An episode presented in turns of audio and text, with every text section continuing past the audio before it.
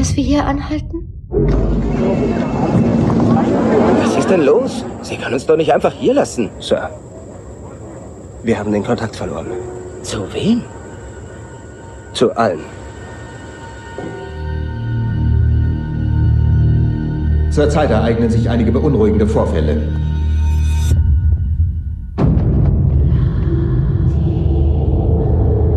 Vermutlich handelt es sich um Anschläge.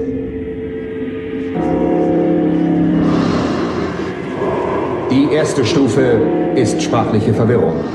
Claire? Claire? Die zweite Stufe ist Orientierungslosigkeit. Die dritte Stufe ist tödlich.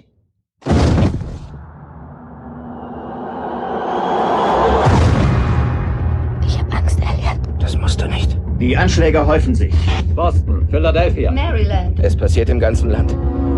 Die Behörden halten es für immer unwahrscheinlicher, dass Terroristen dafür verantwortlich sind. Sie sagt, dass draußen alle tot sind. Hallo und einen wunderschönen guten Tag. Herzlich willkommen zur neuesten Episode von Spielfilm, dem, äh, wie soll es auch anders sein, dem einzig filmografischen Podcast im Internet. Herzlich willkommen zur neuesten Folge. Neuer Monat, neuer Beginn, neue Filme und äh, wie man das natürlich so gewohnt ist, ist jede Folge besser als die letzte. Die Filme sind qualitativ hochwertiger als die, als, äh, als die aus der letzten Folge. Aber das sollte ja kein Geheimnis sein. Was allerdings ein Geheimnis ist, ist mein Co-Host. Oder doch kein Geheimnis. Äh, er wird es gleich verraten. Mit dabei ist natürlich wie immer der begabte Patrick Lohmeier. Hallo. Bring mich nicht zum Lachen, bevor ich meinen Einsatz habe. Danke, Dennis. Ähm, schön hier zu sein. Wie immer. Ja. Neuer Patrick. Monat, neue Filme, alte Hüte, alter Filmemacher. Hm. Richtig, richtig. Wobei so alt ist er gar nicht, ne? Ist ja schon, also ich glaube, das haben wir bisher überhaupt nicht thematisiert. Der ist ja schon ne, so auf der Erfolgsspur äh, gewesen, seit er, wie alt war er denn bei The Sixth Sense? Mitte Irgendwie- 20, 24, 25, oder? Ja, so jung. Krass. Ich meine, Ich dachte, ja. er hätte zumindest fast die 30 so schon so geknackt oder so. Also M. Night Shyamalan geboren 1970. So. dann- Naja, gut. Nein. Dann ist er Ende 20 gewesen bei The Sixth Sense. Ja, weil ich habe gerade mal zurückgerechnet, das hieß ja sonst irgendwie, wäre er Mitte 20 bei The Sixth Sense gewesen, wäre er bei Wide Awake dann Teenager gewesen und das passt, passt dann aber wieder ja, nicht. Ja, ja. Ist, ist kein Paul Thomas, Paul Thomas Anderson gewesen, der ist immer so, jedes Mal hast du auf Twitter gelesen, ja, Paul Thomas Anderson hat äh, Boogie Nights gemacht mit Mitte 20, ich könnte heulen, ich kann alles vergessen. Aber ist ja nicht die Norm, gell? Ist ja nicht die Norm. Irgendwie, wann hat Ridley Scott Alien gemacht? Oder sagen wir The Duelists? Der war auch 40, oder? Ja, aber der war vorher erfolgreicher Werbefilmer, glaube ich tatsächlich. Ja, genau, richtig. Aber, Aber es gibt viele Leute, die haben einen späten Start hier. Ich tröste mich immer mit solchen Leuten wie, wie Jeremy Renner. Wer, wer liebt den nicht, Jeremy Renner? Der, der, der, der Shootingstar dieses Jahrtausends. Und ich glaube, bis, also als The Hurt Locker kam, da war der auch schon Anfang 40. Also, uh, echt? Du hast noch ein bisschen Zeit. Ja, der war 39, 40 sowas in der Kante. Ja, ja. Ah. Und ich habe gerade ein, äh, ich habe da hatte kürzlich ein Hörbuch gehört, ähm, nicht von, sondern äh, über Anthony Bour- Bourdain, den den S- Ja, ja, Celebrity-Chefkoch, den um die Weltreisenden, der unglücklicherweise sich das Leben genommen hat vor ein paar Jahren. Und äh, der war auch, ich glaube, der hat, da, da ging die Anekdote, bis auf ein, zwei Urlaube hat er New York und irgendwie sein stödes Dasein bi- bis Mitte 40 auch nie verlassen, bis er eben diesen Bestseller hatte und plötzlich Leute vom Fernsehen kamen und sagten, hier, willst du eine Karriere haben? Also ah, okay. da, da bin ich noch altersmäßig drunter, wenn auch nur ein einziges Okay, Jahr. okay. Nun gut, also wie ihr schon hört, äh, euch steht das Leben noch, äh, noch vor euch. Ihr könnt alles erreichen, ganz egal, äh, welche, welche Altershaltfolge. Ihr müsst nur genug Motivation haben. Du- Das ist nett gesagt. Ich wollte gerade sagen, ich hasse euch für eure Jugend da draußen. Nein. Aber du bist ja der Nette von uns beiden und ich bin der Krittler, wie, wie ich jetzt gelesen habe diese Woche. Aber ich versuche gnädig zu sein diesmal. Ja. Ja, Patrick. äh, Also irgendwas sagt mir, dass wir vielleicht heute uns einigermaßen einig sind in Bezug auf unsere Kritik, aber ähm, ja, wir schauen mal, wir schauen mal, wie es wird. Denn was haben wir heute vor uns? Also wir besprechen ja aktuell die Karriere von M. Night Shyamalan und dort sind wir, ja, ich sag mal so in der in der Mitte angekommen. Es, äh, wir haben letztes Mal eine sehr schöne Folge mit dem äh, Sascha Brittner aufgenommen, wo wir so, ja, ich sag mal, die vielen Highlights besprochen haben, oder zumindest die Filme, wo, äh, wo sehr viele einmal was mit anfangen können, nämlich Unbreakable, Science und The Village. Aber bei The Village geht's natürlich auch schon so, ich sag mal, der generelle Diskurs geht so ein bisschen, ja, äh, in, in ein Fahrwasser über, wo nicht alle äh, sehr begeistert sind, oder wo zumindest die ersten gesagt haben, boah, ja, hier, also jetzt so langsam bin ich nicht mehr so auf Shyamalan getrimmt, so dass da mittlerweile sitzen die Leute im Kino und haben dann eher die Arme verschränkt, als dass sie irgendwie, ja, gib mir, Meister, gib mir. Denn wir besprechen heute Lady in the Water aus 2006, äh, dann zwei Jahre später The Happening 2008 und dann wieder zwei Jahre später The Last Airbender. Ja, wird, äh, wird spannend. Ich kannte zwei Filme davon noch nicht. Äh, The Happening hatte ich damals gesehen, aber Lady in the Water und Last Airbender nicht im Kino gesehen. Und ich muss auch sagen, bei Lady in the Water einfach null Interesse gehabt. Ähm, da ist ja dann auch so ein bisschen, äh, vielleicht ein bisschen gebrandmarkt durch den Kinobesuch mit meinem Freundeskreis aus, äh, aus The Village. Äh, da wollte ich wollte ich nicht nochmal hier reinlocken. Und da habe ich auch selbst irgendwie nicht so, so viel Interesse gehabt. Aber ähm, ja, Shyamalan hat hier auch zum ersten Mal das Studio gewechselt. Also bevor der Film überhaupt äh, in die Kinos gekommen ist, äh, hat er Disney den Rücken gekehrt und hat gesagt, hier, ich gehe einmal woanders hin, denn ihr, also gibt auch ein Buch äh, einmal so ein bisschen über die ganzen Dreharbeiten. Das Shyamalan war so ein bisschen, ich sag mal, von der Person her nicht mehr so, ja, wurde nicht mehr zu, zu 100% unterstützt, beziehungsweise sagen wir, ist zu 100%, dass die Leute gesagt haben, jawohl, bring einfach das was ins Kino und äh, du, du kannst das und du schaffst das, sondern da ist wohl etwas mehr, ja, es wurden ein paar Scripts hinterfragt, es wurden ein bisschen gesagt, hey, hier, wir haben hier ein paar Notizen zu dem Drehbuch und das äh, stieß wohl nicht so auf äh, gesunde Ohren bei dem jungen Mann aus Philadelphia. Und genau, deswegen hat er einmal Studio gewechselt und hat Lady in the Water mit 75 Millionen Dollar einmal äh, ich glaube, Warner ist es dann gewesen, einmal ja, ins, ja. Äh, ins Kino gebracht und ist äh, kommerziell kein, kein Erfolg gewesen, ist weder äh, bei der Kritik gut angekommen, aber auch sonst hat der Film nicht unbedingt gut was eingespielt. Und ja, ist, äh, ist es auch nicht so ein Film, wo ich häufig höre, ja, Lady in the Water ist ein Geheimtipp, musste gucken. Ich glaube, die Antwort äh, Lady in the Water oder das Mädchen aus dem Wasser, wie es wie er hierzulande oh, heißt. Ja, genau. Ist ja auch eine schöne Tradition, hat der Sascha auch letztes Mal angesprochen, immer die, die Originaltitel eins zu eins zu übersetzen. Wobei hier nicht ganz. Ich glaube, Lady und Mädchen ist schon nochmal ein qualitativer Unterschied, aber ja. ich, ich tue mich auch mit dem Mädchen so ein bisschen schwer, weil Bryce Dallas Howard ist jetzt mitnichten eine Dame mittleren Alters mit ladyhaften Zügen, aber Mädchen ist sie eben auch nicht mehr. Also, mhm. äh, naja, äh, sei es drum. Ja, tatsächlich auch der erste Film. Also ihr kennt alle die schlechten Witze über über M Night Shyamalan und über irgendwie seine Twist Endings und äh, die wirklich strunzdoofen Witze über seinen Namen, die früher gemacht wurden und zum Glück mittlerweile man immer seltener hört und das ist eben auch eine positive Entwicklung. Aber ich habe auch das Gefühl, dass Mädchen aus dem Wasser ist so dass der erste Film, in dem wirklich es wirklich breiten Konsens gab darüber, dass das ein misslungener Film sei. Wir, wir sparen jetzt mal so seine Frühwerke ein bisschen aus, weil ich glaube, die wurden einfach nicht wahrgenommen. Oder da gibt's vielleicht irgendwie zwei, drei legitime Kritiken drüber von irgendwie äh, Filmschreibenden äh, und äh, aber so in seiner wirklich erfolgreichen Phase, ja, da, da gab es so immer, das war im Grunde alles sehr wohlwollend. Und klar wurde auch da Kritik geübt, du hast ja schon angesprochen, The Village auch, durchaus gab es einige Stimmen, die gesagt haben, naja, der Film verirrt sich so in der zweiten Hälfte vor allem, aber ich glaube, Lady in the Water, starker Konsens, misslungener Film. Aber woran mhm. liegt's? War teuer, das der war unglaublich teuer, der Film. Das ja. erste, was mir aufgefallen ist, der hat 75 Millionen Dollar gekostet und ich gucke mir den an und denke mir, weil ich habe hab keine wache Erinnerung mehr daran gehabt jetzt beim Wiedersehen. Warum? Warum war dieser Film so teuer?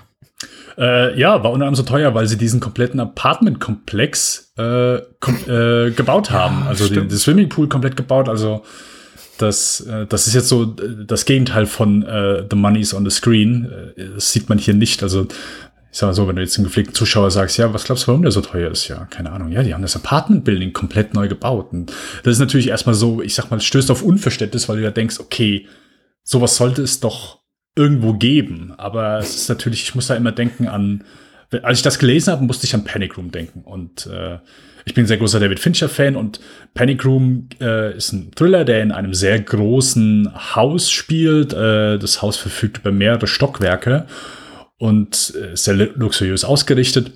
Aber auch da meint man ja gut, das hat es halt gegeben. Nein, die haben sowohl das Exterior als auch das Interior, also sowohl das Haus von außen einmal äh, im Studio gebaut, aber auch innen. Das ist alles ein Set gewesen, das sie eben gebaut haben, so dass Fincher, der sehr kontrollversessen ist, die Möglichkeit hat, okay, ich, ich habe hier die Möglichkeit, durch jede Decke, durch jeden Boden mit der Kamera zu fahren. Ich kann durch jede Wand durchfahren. Ich habe hier komplette Freiheit, einmal das zu tun. Und ich gehe davon aus, dass es bei Shyamalan hier ähnlich der Fall war, dass er einfach möglichst viel Kontrolle haben möchte. Und äh, ich, ich habe gelesen, ist irgendwie 45 Minuten sollte der Drehort nur von seinem Heimat, äh, von seiner äh, Heimat entfernt sein. Oh ja, ich lasse auch so. also, ja, genau. Also, äh, anstatt hier ein, ein Apartmentkomplex zu suchen, der in dem Moment als Set dient, hat man sich das alles gebaut und das hat dann das Budget äh, enorm mhm. in die Höhe getrieben. Er wohnt auf einer großen Farm in der Nähe von Philadelphia, ne? Hm vielleicht nennenswertes Trivia Nugget ist ja, dass das Set nicht aussieht nach Philadelphia und das, was ich ja auch explizit gelobt habe an seinen früheren Produktionen, zumindest hier und da insbesondere so in Unbreakable zu sehen, ist, dass die Filme eben enorm von dem Lokalkolorit profitieren, was eben auch diese Stadt mit sich bringt, wenn man einfach was sieht von einem Ort, der eben nicht irgendwie zum x Mal New York oder LA oder San Francisco ist oder eben Vancouver, was für New York herhalten muss in, in dem Fall, sondern eben einfach mal was von, von Philly zu sehen. Mhm. Und hier haben sie tatsächlich in der Nähe von Philadelphia gedreht, aber es sieht aus wie irgendwo in der Ostküste, würde ich sagen. Aber überhaupt keine irgendwie Notwendigkeit, das so, so zu machen. Ich bin da absolut bei dir. Man wartet immer auf so irgendwie eine Kamera, also eine technische Spielerei, wie zum Beispiel das, was De Palma gemacht hat, da in äh, Spiel auf Zeit im Nicolas Cage-Film, wo er dann quasi die, die, die Kamera so über die Räume fährt und ab durch die Wände oder genau Panic Room ist auch eine, auch ein schöner Vergleich, aber hier einfach gar nichts. Also schön, schön, dass sie es aufgebaut haben. Ich hoffe, sie konnten es irgendwie nach dem, nach Ende des Drehs noch irgendwie gewinnbringend nutzen und nicht wieder abreißen. Aber ich vermute, mhm. sie haben es abgerissen. Ja, wie so, wie so häufig. Äh, ich beginne mal kurz einmal mit den Credits. Äh, wie jeder Film bisher, wie jeder Film äh, heute, ist es einmal ein Film, der ist geschrieben, produziert und äh, finde mir kein gutes Verb für directed. Inszeniert? Inszeniert. Ja. Äh, von M. Night Shyamalan. Wie, äh, wie so jeder Film. Äh, ansonsten haben wir aber hier sehr interessant, wusste ich auch nicht, hinter der Kamera Christopher Doyle, der äh, ja, bekannte Cinematograph, der für viele äh, Wong Wai Filme äh, äh, hinter der Kamera steht. Äh, ich glaube, es gibt nur eine Handvoll US-Filme, wo er mal was für gemacht hat. Komischerweise das Psycho-Remake von Gus Van Sant. Mhm. Ähm, aber auch dann eben hier einmal für, für Lady in the Water. Und das hat wir, glaube ich, beim letzten Mal auch schon drüber gesprochen, dass er immer wechselnde Kameramänner hat. Immer sehr namhafte, aber es wechselt irgendwie gefühlt immer. Genau. Äh, Tak Fujimoto schlägt häufiger auf, auch heute Abend, muss ich mal dazu sagen, ja. Äh, James Newton Howard äh, als äh, Komponist äh, wieder einmal. Und ansonsten bin ich so die Credits durchgegangen, hat mir persönlich niemand etwas gesagt. Ich äh, lese einmal kurz einen Teil der Inhaltsangabe auf UFDB vor. Ähm, äh, Inhaltsangabe wurde verfasst von Hey Yo. Hey. Hey Yo. Nach einem tragischen Vorfall in seiner Vergangenheit zog der stotternde Cleveland Heap sich in einen Apartmentkomplex The Cove zurück und fing dort als Hausmeister an ist einfach viel zu lang. ähm, warte, so, genau, also er fängt als Hausmeister an. Äh, die Bewohner bittet er, alle aufgestellten Regeln einzuhalten. Darunter fällt auch, dass er in der Nacht niemand im hauseigenen Pool schwimmen gehen darf. Doch in letzter Zeit hört er immer wieder eine Person, die gegen diese Regel verstößt. Da höre ich einfach mal auf, weil, ja. es ist die Lady im Wasser. Es ist die Lady im Wasser, genau. Also. Spoiler, Entschuldigung, ja. Patrick, du hast äh, Lady in the Water schon einmal vorher gesehen ja. und jetzt für diesen Podcast ein weiteres Mal gesehen. Ist es ein vergnügliches Wiedersehen gewesen? Oder hast du etwas Neues diesem Film abgewinnen können? Leider nicht. Also äh, zu allen Fragen, die du gerade gestellt hast, nein, nein und mhm. nein, leider nicht. Ich hatte so darauf gehofft, ich habe keine wache Erinnerung mehr gehabt äh, daran, den Film gesehen zu haben, aber ich habe ihn gesehen. Weil dafür wusste ich eben auch noch so einige spezifische Sachen, die mir irgendwie auch damals als ungewöhnlich erschienen, wie zum Beispiel die Tatsache, dass hier Freddy, Freddy Rodriguez, der hier so ein, einer der Bewohner spielt in so einem Apartmentkomplex, sich irgendwie nur eine, eine Körperhälfte trainiert. Und das irgendwie, an solche Sachen konnte ich mich erinnern, weil die eben so, so merkwürdig einfach waren. Mhm. Die wirkten komplett beliebig in diesen Film reingestreut und äh, ich, ich, für mich war das jetzt quasi wie, wie ein erst, erst mal, erstes Mal. Ähm, weiß auch gar nicht, warum ich keine konkrete Erinnerung daran habe. Vielleicht habe ich ihn unaufmerksam geguckt, vielleicht war ich angetrunken, wer weiß. 2006 ist lange her oder 2007 habe ich ihn, glaube ich, auf DVD geguckt. Ähm, und habe auf das Beste gehofft, weil da sind viele Menschen drin, die ich echt, echt mag.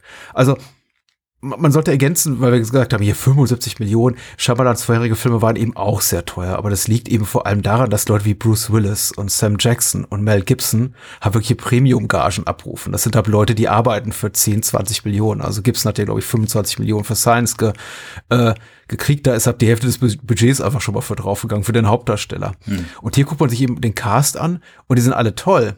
Also theoretisch theoretisch toll. äh, Paul Giamatti ist toll. Bryce Dallas Howard war für dich in The Village ganz bezaubernd. Äh, Bob Balaban ist, kann unglaublich komisch sein. Jeffrey Wright liebe ich wirklich sehr. Ich finde fast alles, was er macht, gut. Ich habe, also er allein ist der, der Grund, warum ich immer noch Westworld gucke. Ähm, äh, äh Freddy Rodriguez ja, habe ich nicht so auf dem Schirm, muss ich ganz ehrlich sagen, aber äh, er ist, er hat was Sympathisches und muss sagen, Schabalan selber ergibt sich Mühe. Also es sind auch durchaus einige Leute dabei, von sehr talentiert zu immerhin ganz sympathisch reichend. Ja, Jared Harris wollte ich noch erwähnen. Auch, mhm. auch einen großen Crush seit spätestens seit Madman und seitdem ist er sowieso so ein Premium-Fernsehgesicht, The Terror und so und äh, Chernobyl einfach jemand, der immer in, in, in, in tollen Fernsehserien aufschlägt. Dafür wird er gebucht, habe ich das Gefühl.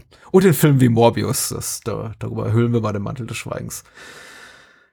Ich habe mich gefreut, wollte ich eigentlich nur sagen, äh, um es kurz kurz zu machen und äh, wurde massiv enttäuscht. Ich habe mich wirklich sehr, sehr, sehr gelangweilt einfach. Ich glaube, das ist das das Schlimmste, die schlimmste Kritik, die ich gegenüber einem Film äußern kann, mm. ist, dass er mhm. mich wirklich gelangweilt hat. Und ich fühlte mich schon zurückversetzt in unsere vorletzte Folge zu uh, Praying with Anger. Also tatsächlich insofern, dass dieser Film ein ich so massiv gelangweilt hat, dass ich wirklich Probleme hatte, ihn in einem Rutsch zu gucken und tatsächlich auch auf halber Strecke ungefähr gescheitert bin. Äh, mit ein bisschen mehr Vertrauen darauf, ehrlich gesagt, also war ja ein enttäuschtes Vertrauen letztendlich, dass er noch besser werden könnte, weil ich eben gedacht habe, na ja, du kriegst eben keine Leute wie Jeffrey Wright oder irgendwie preisgekrönte Schauspieler wie Jared Harris oder so vor die Kamera oder Paul Giamatti, der auch gerade totales Karrierehoch hatte, das muss so ein, zwei Jahre nach ähm, na, nach dem Weinfilm gewesen sein. Sideways. Sideways, genau. Wo er natürlich auch irgendwie abgefeilt wurde von der Kritik. Also kriegst du nicht solche Leute mhm. für so ein Drehbuch. Aber die traurige Antwort ist, wenn da der Abspann einsetzt, doch, es ist also es, der Film ist für mich ein kompletter Fehlschlag und ich bin, bin, bin freue mich sehr darauf, mit dir gemeinsam zu ergründen, woran es denn liegt, weil ich glaube, der Gedanke, hier so Märchen für Erwachsene zu machen, mit einer äh, Seejungfrau, bisschen irgendwie auch Anleihen an Hans Christian Andersen nehmend, aber eben auch, ich weiß nicht, der hat mich auch vom Produkt, vom, vom Design der, der, der Bryce Dallas, Dallas Howard Figur eben an, an bessere Filme wie The Lure, diesen polnischen Film von Agnieszka Smoczynska, der 2015 rauskam, sehr zu empfehlen. Polnische Produktion erinnert und ich, ich bin im Grunde auch, ich finde das ganze Thema einfach sehr reizvoll, so Me Meereskreaturen und irgendwie äh, mondäne Welten, in die plötzlich so das Fantastische hereinbricht. Das kann echt ganz toll sein. Ich habe tatsächlich so einen Softspot auch für sowas und da, irgendwie schafft es der Film dann mich dank einer Fülle von Handlungssträngen, die ins Nichts führen und Figuren, die furchtbar sind und inkonsequenten äh, Plotentwicklungen komplett zu langweilen und zu verlieren. Mhm. Aber soweit erstmal. Bist du, bist du wohlwollender gegenüber dem äh, aus dem Wasser? Nicht mal ansatzweise. Also, Lady in Water war für mich auch die erste Sichtung und wie du schon richtig gesagt hast, also bisher haben wir es ja hauptsächlich mit Mystery-Filmen dann auch zu tun gehabt. Hier ist es erstmalig, es ist ein, ja, eine Märchengeschichte, beziehungsweise es ist eine Kindergeschichte, die M. Night Shyamalan wohl irgendwie für seine Kinder geschrieben hat beziehungsweise irgendwie diese Mythologie, Hintergrundgeschichte und das hat er dann eben in dieses, in dieses Drehbuch verpackt. Es ist, kann ich nur beipflichten, einer der langweiligsten Filme, die ich seit langem gesehen habe. Es ist eine absolute Qual gewesen, diesen Film zu schauen. Es ist eine absolute, ich habe mich wirklich ah. auch dann, also was heißt Qual? Natürlich, das wird immer so, ich sag mal salopp gesagt, oh, es war eine absolute Qual, oh, lieber würde ich mich auf ein Fahrrad setzen mit keinem Sitz, damit ich den, um, oder wenn ich den Film noch mal gucken müsste. Nee, also äh, äh, es mhm. ist eine Sache, einen Film zu schauen, wo du sagst, hey, ich bin nicht 100% on board, aber einfach jeglichen Handlungsstrang, den dieser Film aufmacht oder irgendwie diese jede, ich sag mal, Überraschung oder ähm, oh, äh, plötzlich finden wir was Neues raus über die, diese Mythologie, so komplett desinteressiert habe ich schon lange keinen Film mehr verfolgt. Und also ich finde, diese ganze, das ist nicht auch irgendwie, dass du irgendwie sagst von Anfang, ja, okay, ich bin am Anfang, bin ich noch so irgendwie on board und verfolgt das noch, noch interessant und dann so im Laufe des Films verliert man das Interesse. Nein, ich war gelangweilt von den, den ersten paar Minuten. Also äh, zu, zu keiner Sekunde habe ich irgendwie, fand ich irgendeinen der Charaktere interessant. Ich fand keinen genug, dass ich sage, okay, gut, ich möchte hier mehr erfahren.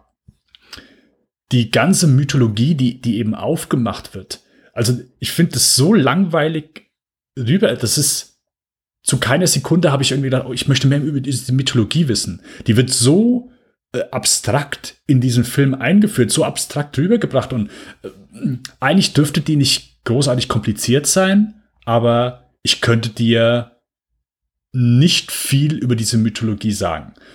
Wie gesagt, ich habe wahrscheinlich auch irgendwann manche Szenen nicht mit 100% äh, Interesse verfolgt, wie ich es vielleicht bei anderen Filmen mache. Aber ich, äh, also äh, jede Kreatur hat einen anderen Namen, dann gibt's ja, dann gibt's ja, oh, es gibt hier eine Gilde und wir müssen die jetzt irgendwie im, hier im realen Leben finden, aber das hat irgendwie, also nichts davon war eine, war vernünftig irgendwie zusammen verbunden, dass ich irgendwie sage, ah, okay, gut, das ist jetzt der nächste Schritt, da, das möchte er aufbauen und da geht's einmal hin. Nee, also es ist einfach, es werden wild äh, Scrunch, nee, ich weiß schon, ich kann absolut keine Ahnung mehr, wie diese, wie diese Viecher heißen. Äh, dieses eine, keine Ahnung. Also ich Monster weiß, die kleine, die, die, die, die, die Meerjungfrau ist eine Nar Narf, eine Nar Narf. Ja. Was ähm, ja auch eigentlich, eigentlich ein belegtes Wort ist, aber das ist egal. Dann, ich kannte es auf jeden Fall.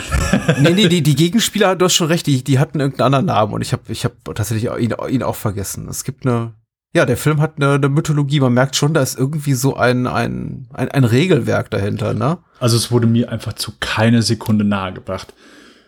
Der Film, also die Tat, äh, der Moment, wo Paul Giamatti dann irgendwie sagt, oh, okay, ich, ich habe hier einen Charakter, der kann mir eventuell mehr sagen, äh, dass da dann die, äh, die Frau, die dann ihre Mutter sagt, ja, hier, komm, du, du kennst das doch, du, hier von, von alten Geschichten und so weiter, du hast doch Ahnung davon, aber sie spricht kein Englisch, das heißt, er muss immer die Tochter irgendwie fragen. Also, äh, wie Informationen in diesem Film kommuniziert werden, finde ich, ist sehr, komisch. Also da wird irgendwie diese, dieser Hintergrund oder neue Informationen, die ihr bekommt, wird über die Mutter transportiert. Die muss es dann der Tochter erzählen. Dann ist sie einmal in einem Club irgendwie und sagt, ja, das darf meine Mutter nicht erfahren.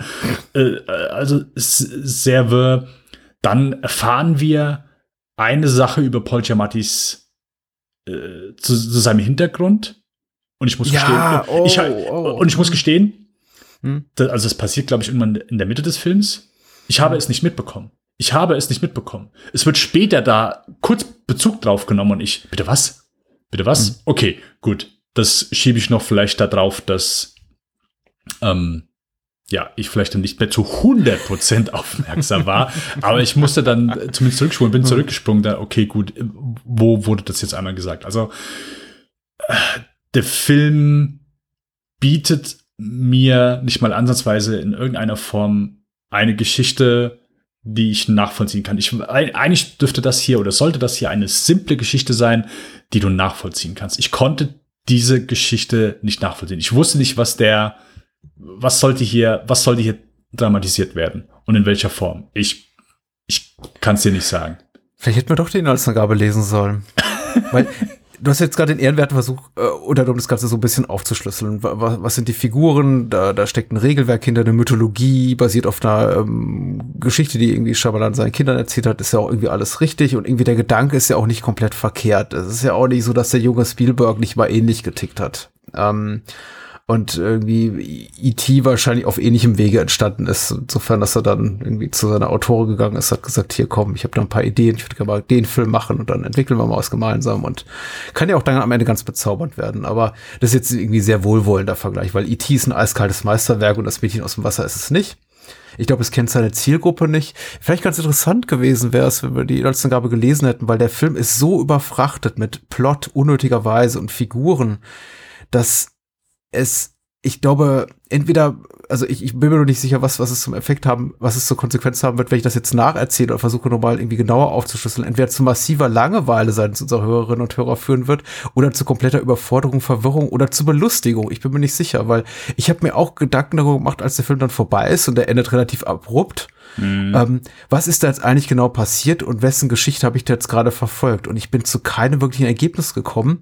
Also könnte eigentlich der, der, die, ähm, der Schluss sein, da ist nichts Interessantes passiert, aber eigentlich passiert ja die ganze Zeit was. Weil, weil der Film, mhm. also es ist ja, Paul Giamatti verbringt eigentlich den Großteil des Films damit, durch die, durch diesen Apartmentkomplex zu rennen und Leute zusammenzuscheißen dafür, dass sie irgendwie eine Rolle zu erfüllen haben und irgendwie ihre, ihre Funktion zur Rettung hier von, von Story, so heißt die Figur, die Bryce Dallas Howard spielt, also diese Meerjungfrau, äh, sie dazu zu überreden, an ihrer Rettung äh, mitzuwirken, um diese bösen Antikreaturen, was weiß ich, die sich da rumtreiben, auch auf dem Gelände irgendwie zu besiegen. Und das ist so, so unmärchenhaft, wie es nur irgendwie geht, weil es ist mit einem unnötig komplexen Regelwerk verbunden, was aber nur funktioniert, wenn da alle Figuren eben mitwirken, die da wohnen.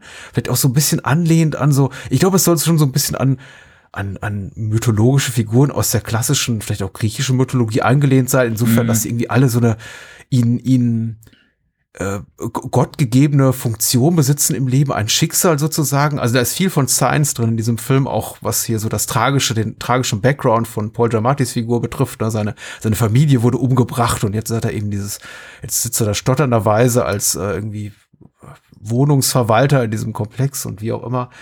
Aber das funktioniert eben nur diese Story, die Shyamalan erzählen will, weil alle, wenn alle Figuren einem gröbstmöglich gezeichneten Klischee entsprechen. Und das hat mich irgendwann dermaßen genervt, dass wirklich hab Freddy und Young Sun, die, die, die Tochter hier von der alten Dame, auch asiatischer Herkunft, ich glaube, deren Nationalität auch nie geklärt wird, so komplett rassistische Stereotypen sind, die auch immer so Mythologie vor sich hin brabbeln müssen. Das entspricht für mich fast schon so diesem üblen Klischee, was hier Spike Lee damals so als Magical Negro bezeichnete, so von wegen, uh, da ist die mysteriöse alte asiatische Dame und die hat die Weiße mit Löffel gefressen und die hilft unserem Helden auf die Sprünge mit ihren irgendwie äh, Wissensschatz aus unbekannten fernöstlichen Landen. Äh, es ist ganz, finde ich, unangenehmes rassistisches Klischee, aber alle anderen Figuren, insofern würde ich ja Shyamalan nicht irgendwie Rassismusvorwurf machen, sind genauso oberflächlich gezeichnet. Da gibt's halt den, den kiffenden Hippie mit seiner Clique, da gibt's eben, wen gibt's da noch? Den, den, den Film- und Literaturkritiker. oh, ja.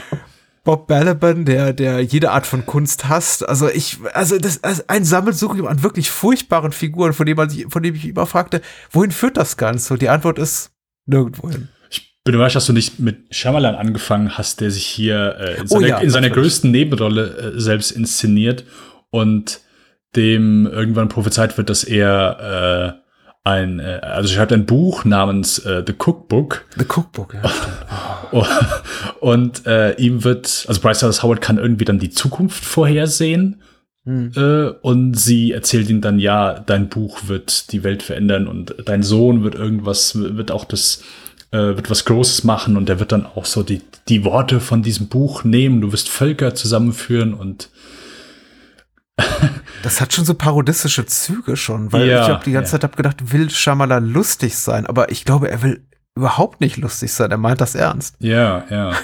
Das Buch, was übrigens äh, über ihn geschrieben wird, was äh, nicht wohlwollend ihm gegenüber ist, was äh, ich habe es nicht gelesen, ich glaube, Patrick, du hast äh, auch nicht gelesen, äh, ist untertitelt mit The Man Who Heard Voices. Äh, also, und äh, dieser Reporter hat dann einmal diesen Dreh begleitet. Also so, so viel dazu.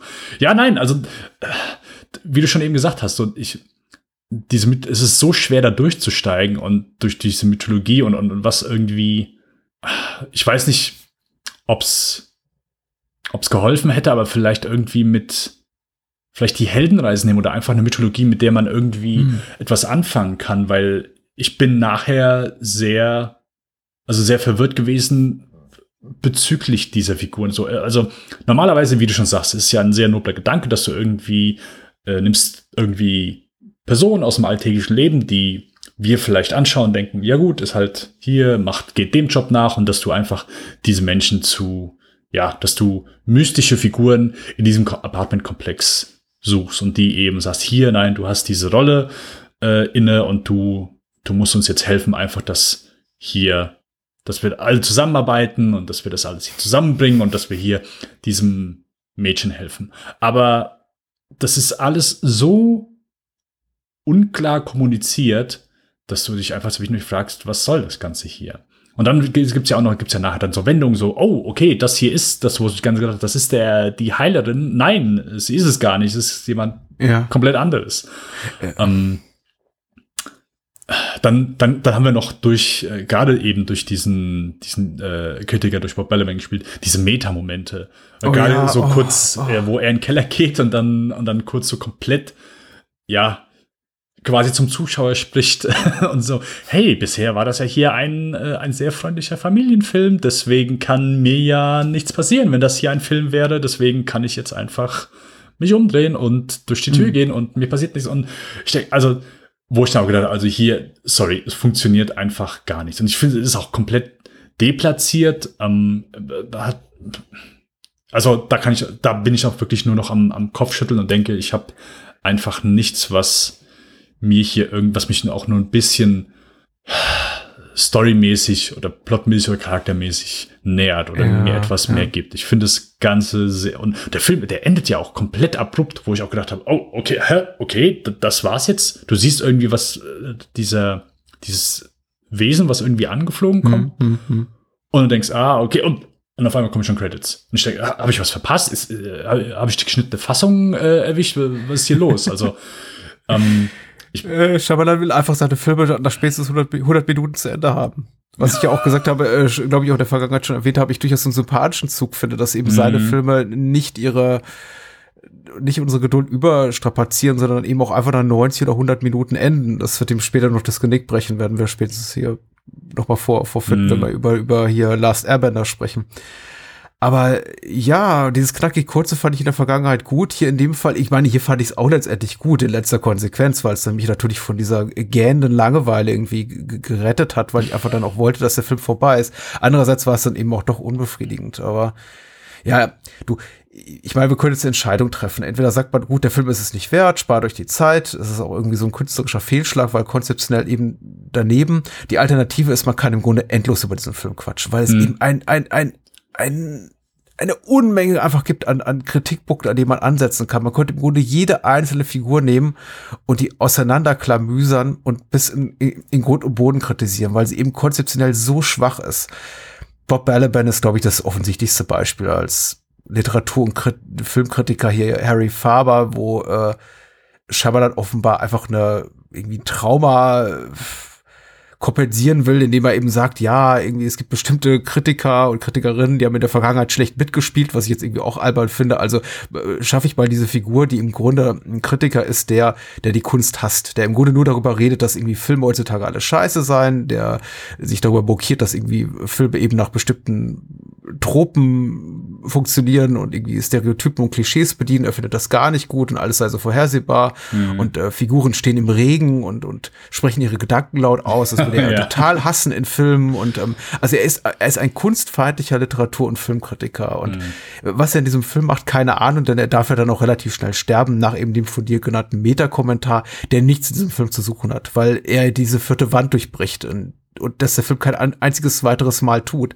Nur in diesem Augenblick, wo eben ba Balaban, also Harry Faber, seinem, dem eigenen Tod ins Auge blickt und sagt, hm, aber wenn ich eine Figur wäre in einem Film und nur eine Nebenfigur, die sympathische Nebenfigur, die sich irgendwie noch zu Besserem wandeln darf, nachdem er sich am Anfang als Griesgram erwiesen hat, dann könnte ich äh, äh, mit dem Leben davonkommen und keiner würde meine Figur ein weiteres Mal erwähnen und dann wird er eben gefressen oder getötet. Das zeigt der Film eben auch nicht, was schade ist. Also er ist so blutleer wie kein anderer, anderer Shyamalan-Film und die anderen waren eben auch schon blutleer. Und das ist eben nur seine Figur. Selbst darüber konnte ich jetzt noch eine Viertelstunde monologisieren, mich ärgern. Aber auch Paul Giamattis Figur, also der nominelle Hauptdarsteller. Was soll das? Warum gibt man ihm diese Backstory mit der getöteten Familie, wenn man, wie, wie du es auch richtig beschrieben hast, wenn sie eigentlich kaum, ka keine nennenswerte Relevanz hat für die Handlung, außer dass er eben dass man sich eben fragt, wie kann so ein überqualifizierter Mann, aber eben auch nur auf dem Papier, weil wir sehen ja nichts von seiner intellektuellen Brillanz, Ja, genau. Job Mhm. enden. Ja. Und das Einzige, was man ihm dann eben mitgibt, ist ja dieses Stottern. Was ein super doofer Tick ist einfach. Also Mhm. ich, ich, ich möchte keine Figuren mehr sehen, egal ob sie von Jamati oder Sean Penn oder wem auch immer gespielt werden, die in Filmen stottern. Das ist außer, es ist zwingend notwendig, um die Handlung zu erzielen, die der Film erzählt, aber es ist nicht notwendig. Er ist einfach nur, es ist einfach ein Attribut von Schwäche, was ab seiner Figur noch mal dazu zu, zu der Tatsache, dass er eben ein, ein für Hollywood-Maßstäbe nicht besonders gut aussehender Held ist, in Anführungszeichen, Ja. ihm noch mal dazugegeben wird. Oh, da ist ab dieser Typ etwas schmächtig, etwas bierbäuchig, etwas irgendwie äh, lichtes Haar und dann stottert er auch noch. Und dann kommt diese wunderschöne Nixe da reingeschwemmt und nimmt ihm all seine Sorgen.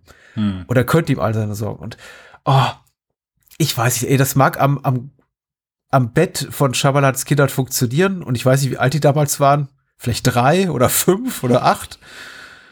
Aber jeder, der älter ist als zehn Jahre, der, der oder die mag da nur irgendwie laut gähnen, finde ich. Ich habe so während des Films gemerkt, ist es ja auch, also jedes Mal, wenn Shyamalan zu diesen Menschen geht, ist, ich glaube, ich habe keine Szene mitbekommen, wo das in Frage gestellt wird oder jemand sagt, äh, Toredis hat eine Menge gequillte Scheiße. Was, was Ja. willst du von mir? Es ist von jedem sofort Akzeptanz da. Es wird nie in Frage gestellt. Und das sind dann auch so Momente, wo ich denke, vielleicht hätte man da einfach, also vielleicht ist einfach zu wenig, schon mal alles, ja, nimm es einfach für bare Münze, einfach für bare Münze nehmen. Okay, aber dafür wird mir zu wenig Geschichte erzählt. Am meisten aufgefallen ist es mir in der Szene, wo äh, Shyamalans Charakter selbst ihn auch zum ersten Mal sieht und er sieht ja so, okay, äh, da sitzt einfach eine verstörte, halbnackte Frau bei dir, die mich komisch anguckt und es kommt halt so rüber, nach, als sollte, würde Shyamalan jetzt so gleich sagen, äh, okay, ich glaube, mit dem ist irgendwas nicht in Ordnung. Äh, also, du hast da eine halbnackte Frau und die ist irgendwie verstört. und, ja. und Shyamalan geht auf ihn zu. Ja, ist das, merkst du das Gefühl? Ja, so ein, so ein Pins and, Pins and Needles Feeling, gell? Und der, ja, ja, Ja. Und es soll auf einmal so ein schönes Gefühl sein. Ich denke, das, nein, sorry, wie schönes Gefühl. Also jeder normale Mensch würde doch erstmal sagen, hier ist irgendwas faul. Ich rufe die Cops. Und da, nee, nee, es ist alles, es ist alles schön, es ist alles in Ordnung. Und es wird halt so komplett für, für bare Münze, alles, alles okay. Oh, okay, ja, mhm. ja, passt. Und keine Ahnung, so zumindest wie es rüberkam, da war ich so ein bisschen, wo ich gedacht habe, ich weiß nicht. ich kann mir das ja auch alles so wegrationalisieren, dieses Gefühl, was mich durch alle Shyamalan-Filme verfolgt, dass er eben keine Ahnung wirklich hat von davon, wie echte Menschen miteinander kommunizieren. Weil man ja auch immer diese sehr, sehr, also alle seine Filme funktionieren, oder zumindest die meisten von ihnen in diesem Mikrokosmen, Science nur im Kontext dieser Familie, The Village nur in dieser artifiziellen, also die, das, in der Umgebung, die sich quasi Dorfbewohner selber geschaffen haben, äh, Unbreakable, Sixth Sense sowieso ab, nur in diesen Familienbündnissen, Bruce Willis in der Isolation seines, seines Todes, seines nicht mehr irgendwie weltlichen Daseins oder so. Und in, in diesem Zusammenhang konnte man dann eben sagen, ja gut, klar, reden die hochtrabend daher und reden wie über künstlerisch irgendwie überzeichnete Figuren, so, so redet doch kein echter Mensch.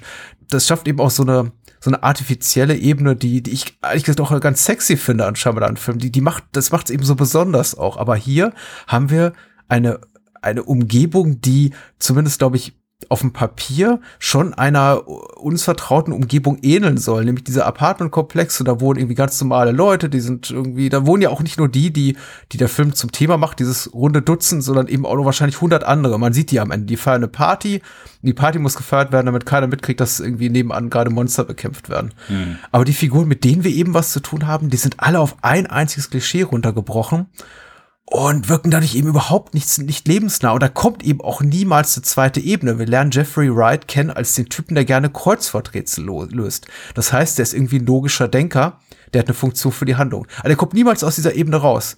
Das ist der Typ, der Kreuzworträtsel löst. Das ist, das ist seine, das ist seine Figurenzeichnung. Die fängt mit diesem Satz an und endet mit diesem Satz. Da ist Freddy, der äh, hier von, von hier von äh, Freddy Rodriguez, Reggie gespielte, äh, die von Freddy Rodriguez gespielte Figur Reggie, der trainiert eben nur eine Körperhälfte. Das war's. Das ist, das ist seine Figur. Die, Ja, die hört auch damit ja. auf. Da, da, da gibt's einfach nie mehr. Paul Giamatti stottert. ähm, Und jeder akzeptiert seine Rolle so. Ja, hier, du musst das Ja, sein. Ah, ja, natürlich. okay, hm, Äh, alles klar, ja, alles klar, okay, ist in Ordnung. Also, Genau, Jared Harris sitzt mit seinen Kuppels, im, mit seinen Hippie-Kuppels da im, äh, in der Wohnung rum und, und, und raucht einen Joint nach dem anderen und sie faseln irgendwie Quatsch und schwärmen von Hunter. Thompson oder so. Ich war, das war's, damit endet seine Figur.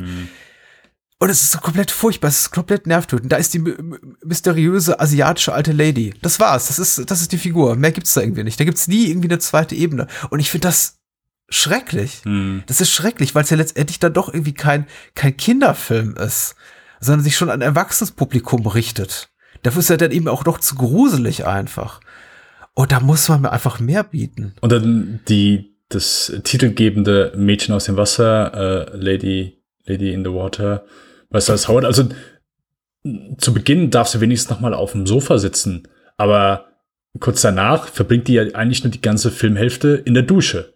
Mhm. wenn alle Leute vor ihr stehen und mit ihr kommunizieren und versuchen mit ihr kommunizieren, weil sie dann irgendwann nicht mehr, sondern nur noch mit, mit Zeichensprache einigermaßen kommuniziert. Ähm, ja, und das ist einfach viel zu wenig. Also wenn du wirklich runterbrechen möchtest, wovon dieser Film handelt und du möchtest den Plot irgendwie in vier, fünf Sätzen jemanden vermitteln, dann ist das mit Sicherheit auch möglich. Aber es ist Ja. sehr schwer, das anhand von einer Sichtung innerhalb dieses Films, der Film kommuniziert es einfach in, äh, in, keine Ahnung, sehr abstrakter und nicht in, in einer sehr unspannenden Art und Weise. Und ist so nach dem Motto, ja, einfach, du musst das einfach interessant finden, egal was ich dir zeige. Und das, das passiert hier, passiert hier leider nicht. Nein, ist sehr schade. Also zumindest der Film, also das ist zumindest das, was ich durch seine komplette Filmografie hindurch sehe und auch bei heute allen Filmen so, egal wie, ich sag mal, langwierig äh, dann auch unter anderem seine Filme heute sein werden, sie sehen zumindest immer gut aus. Die Kameraführung ist immer, also ich habe hier zumindest immer jemanden, der nicht irgendwie plötzlich hektisch schneidet oder äh, irgendwie da einen komplett anderen Stil auffährt. Also er bleibt seinem Stil treu und ich finde, als Handwerker ist er dann auf jeden Fall auch ein sehr, sehr begabter Mensch. Nur hier hat es halt auf der ja, Geschichtenerzählerebene null funktioniert. Ja, muss er auch. Ich glaube, das, das sollte man tatsächlich zur Ehrenrettung nochmal unterstreichen, was du gerade sagtest. Der Film sieht gut aus, der klingt gut. Es ist jetzt nicht äh, James Newton Howards Glanzstunde, zumindest so im Kontext seines Schaffens für Shyamalan, aber der Score ist wieder total solide, wenn er auch irgendwie die Muster bedient, die Howard jetzt abfeuert für fast jeden Shyamalan-Film. Aber klar, Christopher Doyles Kameraführung ist super. Schnitt hier von Colleen Sharp, Barbara Tulliver heißen die Editorin, auch, auch super kompetent. Also da ist irgendwie die Szene in sich, das ist alles schon irgendwie schlüssig. Ich habe doch keine, keine Anschlussfehler gesehen, da sind, sind irgendwie keine technischen Makel zu sehen. Die äh, Makel sind einfach auf komplett auf dramaturgischer Ebene und damit bei äh, Shyamalan zu suchen. Das Drehbuch ist kacke und er ist ab letztendlich im, am Ende des Tages der, der eben sagt, die Szene wird gestrichen, die Szene kommt hinzu und das kurz vor dem Schnitt raus und er damit auch letztendlich verantwortlich für diesen Film und ich finde, er wurde dafür von der Kritik abgewatscht, vollkommen zu Recht. Ähm, ist, ist kein guter Film und deswegen umso bedauerlicher, weil viele talentierte Menschen dafür verbrannt wurden und äh, sehr viel Geld verfeuert wurde. Hat mich so ein bisschen, also was so das, und dann halte ich auch die Klappe, was so die, Aus die Ausgangslage für diesen Film betrifft, hat mich das so ein bisschen an Southland Tales erinnert. Den, den Film, den Richard M. Kelly machen durfte, nachdem Donnie Darko so auf, auf Video ein Riesenhit war. Ja. Und dann eben kam eben Universal an und sagte, hey, wie würdest du dir gefallen, mit richtig mit äh, Sean William Scott und, und The Rock und irgendwie Sarah Michelle Geller. Sarah Michelle Gellar und irgendwie großen oder mittelgroßen Stars so einen richtig fetten Studiofilm zu machen. Und äh, Kelly hat natürlich gesagt, klar, gebt mir eure 50 Millionen Dollar oder so. Hat dann eben Southland Tales gemacht. Aber Southland Tales finde ich in seinem Scheitern noch interessant, weil er dann eben immer auch, bevor er, also auch wenn er mal droht, ein bisschen hier, zum Circle Jerk zu werden und irgendwie in seiner eigenen in seiner eigenen Selbstgefälligkeit zu ersaufen, immer mal wieder interessante Momente hat oder auch irgendwie so in seinem Scheitern auch, auch manchmal ganz bezaubert ist. Und sei, sei es nur aufgrund mancher irgendwie nie fertiggestellter Spezialeffekte, wo ihnen offenbar das Geld für ausgegangen ist. Aber das Mädchen aus dem Wasser wird einfach immer langweiliger, weil im Grunde nach der erst, nach den ersten 15, 20 Minuten, in denen eben alle Figuren kurz eingeführt wurden und die, die Prämisse des Films etabliert wurde, nichts mehr kommt. Außer Jamati, der sich durch die Gegend stottert und Figuren anlabert, die, die mir nichts geben. Und dann ist der Film plötzlich vorbei. Hm. Narf. Narf. Narf. Ja, dann. Sie äh, ist ein Narf. Und sie heißt Story. Oh Gott, wie, wie weltfremd kann man sein? Da ist nichts bezaubernd dran. Nichts. Und er heißt Wo ist die Magie? Cleveland.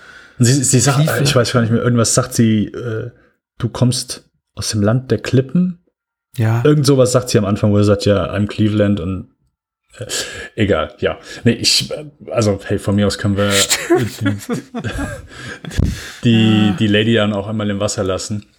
Ja, hey, mit Sicherheit gibt es irgendwo jemanden, der diese komplette Mythologie komplett entziffert hat und da auch eine Menge draus liest und uns wahrscheinlich auch sagen kann, ja, hier, das ist, äh, steht dafür und es ist eine, eine wunderbare Geschichte für Liebe und Anerkennung äh, und äh, vielleicht funktioniert es für irgendjemanden, für uns offensichtlich nicht. Nee. Und das ist auch okay.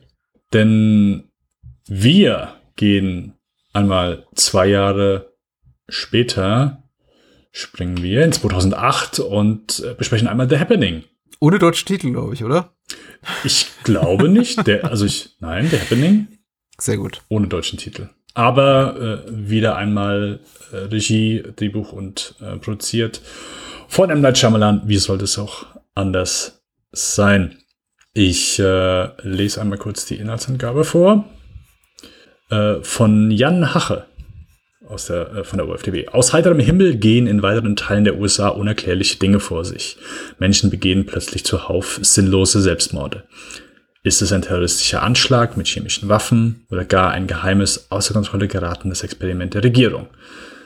In der amerikanischen Bevölkerung bricht Panik aus, die Menschen fliehen aufs Land, darunter auch Elliot Moore, gespielt von Mark Wahlberg, mit seiner kleinen Tochter Jess und seiner Ex, äh, gespielt von Zoe Deschanel. Aber egal, wohin sie auch kommen, der Horror holt sie überall ein. Ja, äh, äh, M. Nights, äh, damals war, glaube ich, ein großes Ding. Äh, erster R-rated Film, also sein erster Stimmt, Film, ja. Wu- wurde, glaube ich, damals auch, ich sag mal, recht populär beworben.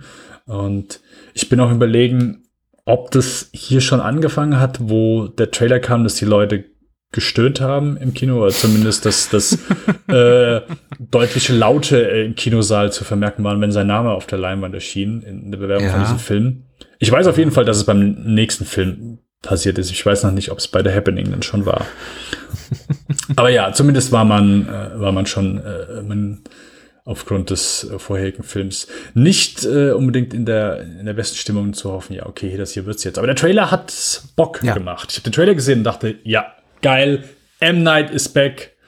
Und ich habe mich sehr auf The Happening damals im Kino gefreut. Ähm, ja, wir haben äh, den Kameramann wieder von Science, äh, Tash äh, Fujimoto, der einmal bei Science bereits und ein paar hier Demi, wie heißt der? Jonathan Demi äh, Filme. Ja, ist auch der Kameramann von The Sixth Sense. Also ist die dritte Zusammenarbeit, ja. Oh, sorry, das Ja. habe ich. Ach ja, stimmt. Okay, ja, äh, ich war bei. Kannst du gerne nochmal anfangen. Nee, alles gut. Ich bin, ich gehe auch mit meinen Fehlern um, Patrick. Ich gehe auch mit meinen Fehlern.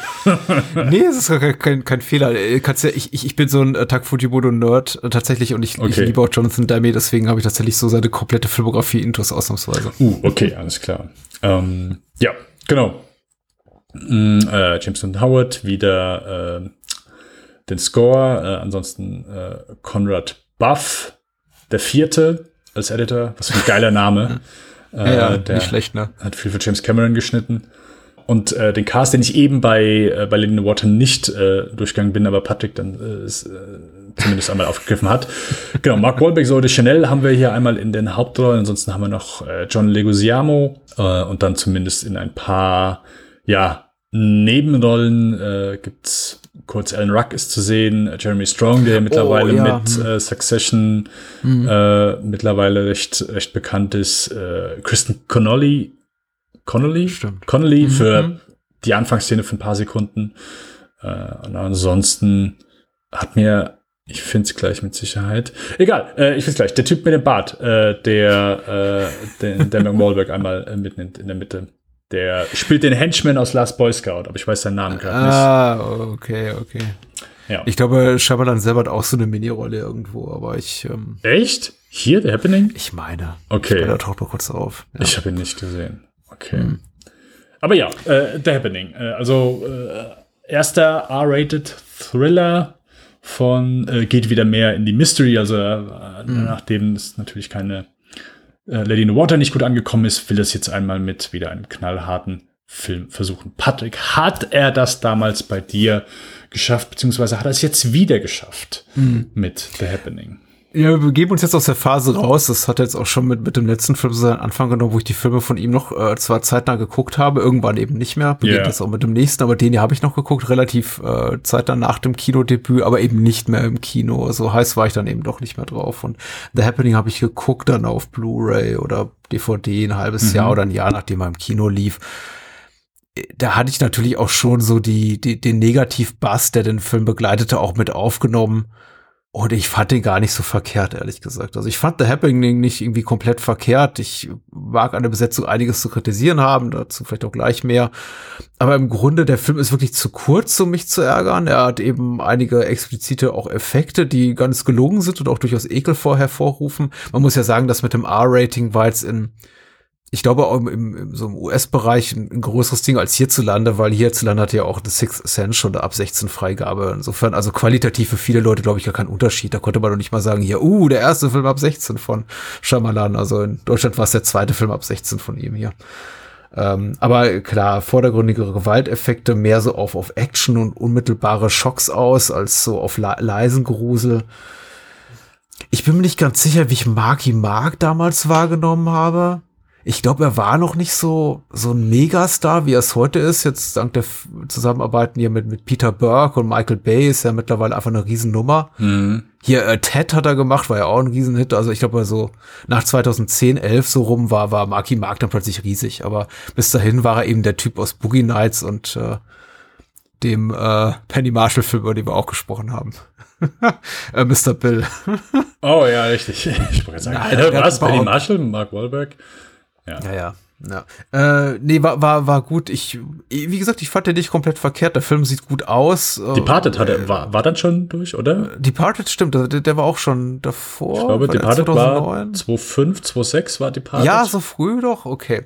War, war eben auch schon durch. Aber da war er ja nicht der Hauptdarsteller. Da war er Nein. eher so der Typ, der irgendwie alle halbe Stunde mal auftaucht und sagt hier, fucking fuck this shit, fucker, motherfucker. Und so ja, wieder genau. Ja, rausgeht. ja, ja, ja, ja. Ähm, nee, der Cast ist eigentlich ganz gut. Ich mag auch Zoe de Chanel. Ich, das Problem ist halt, sie sind alle nicht gut in diesem Film.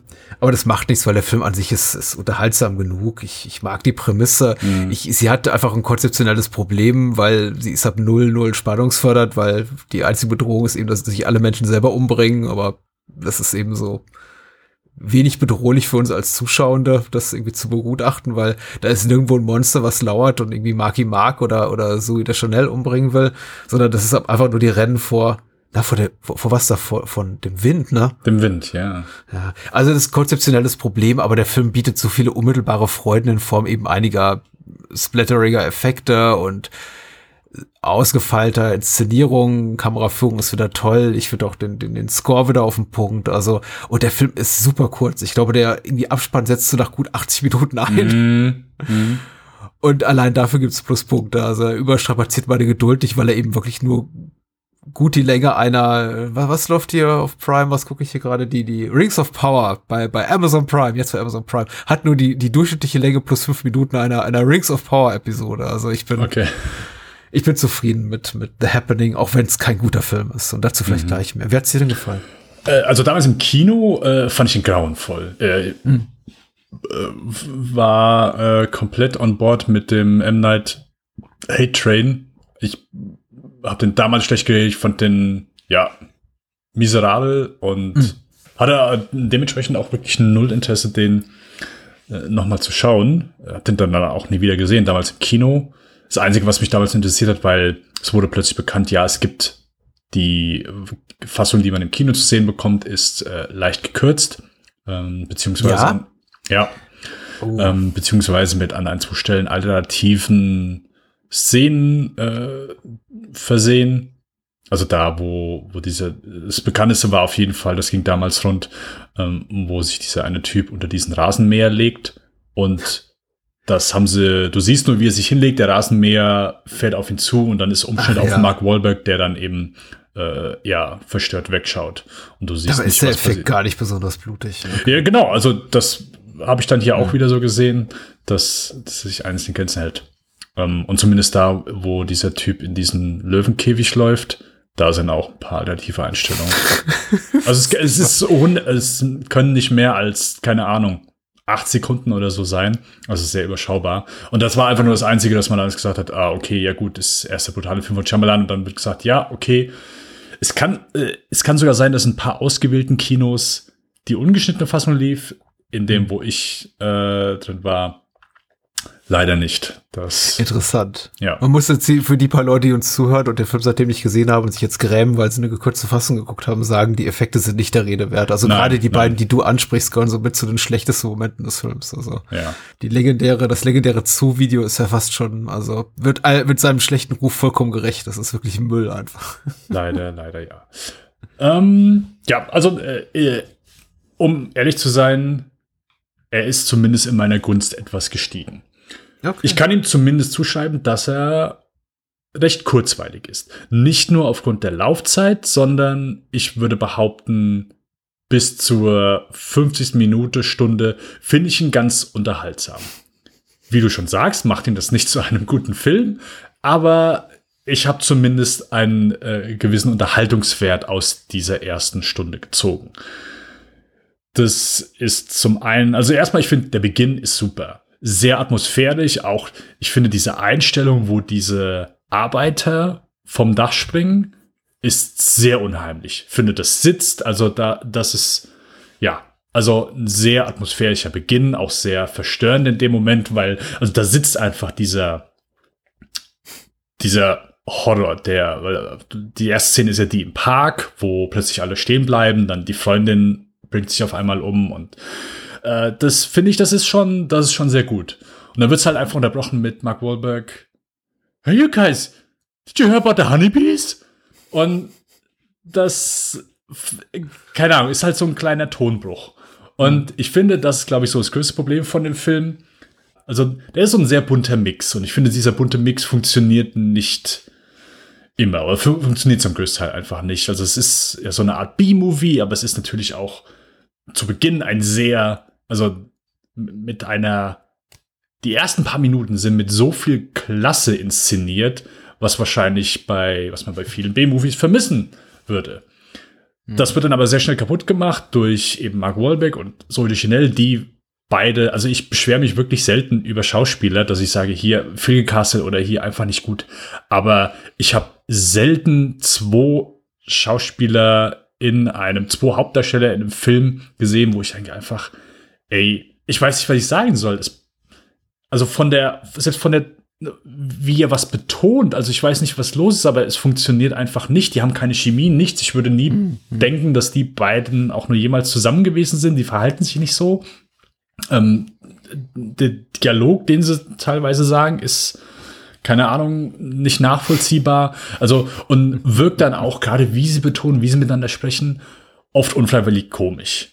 Das, was äh, wir bezeichnen es jetzt einfach mal als Shyamalan Speak, was ja schon, ich sag mal, in der vorherigen Folge auch schon, schon manchmal äh, angesprochen wurde und was du auch, äh, gerade Sascha hat das ja gesagt, so für ihn ist es ein Pluspunkt, für ihn ist es was Positives in, gerade dann in den Filmen, die wir da besprochen haben. Und ich bin auch derjenige, der gesagt hat, ich kann darüber hinwegsehen. Für mich passt es hier, das ist vollkommen in Ordnung. Hier, finde ich, fällt es auch sehr negativ und auch sehr amüsant negativ auf. Ähm, ich finde, deswegen ist dann manchmal, ja, ist dann ab und an ein paar Schmunzle, die, die hier dabei sind. Wenn dann irgendwie John Leguizamo anfängt mit seinen Statistiken und äh, ja, es, es wirkt halt alles so etwas mehr wie eine Karikatur oder mehr wie eine, wie eine schlechte Komödie, wenn du so willst. Ist auch unglaublich wichtig, kurze Dialogs zu einem relativ kurzen Film zu haben über, über Hotdogs und den schlechten Ruf, den sie genießen. Ja. Als doch äh, relativ äh, nährreiches Erna äh, Ernährungsmittel. Ja, ja. Nahrhaftes Ernährungsmittel, wollte ich sagen. Und, und, und es gibt ja auch Stimmen, ich weiß nicht, ob du das auch gehört hast, die behaupten, ja, der Happening, ja, ist absichtlich lustig, ist absichtlich eine Komödie.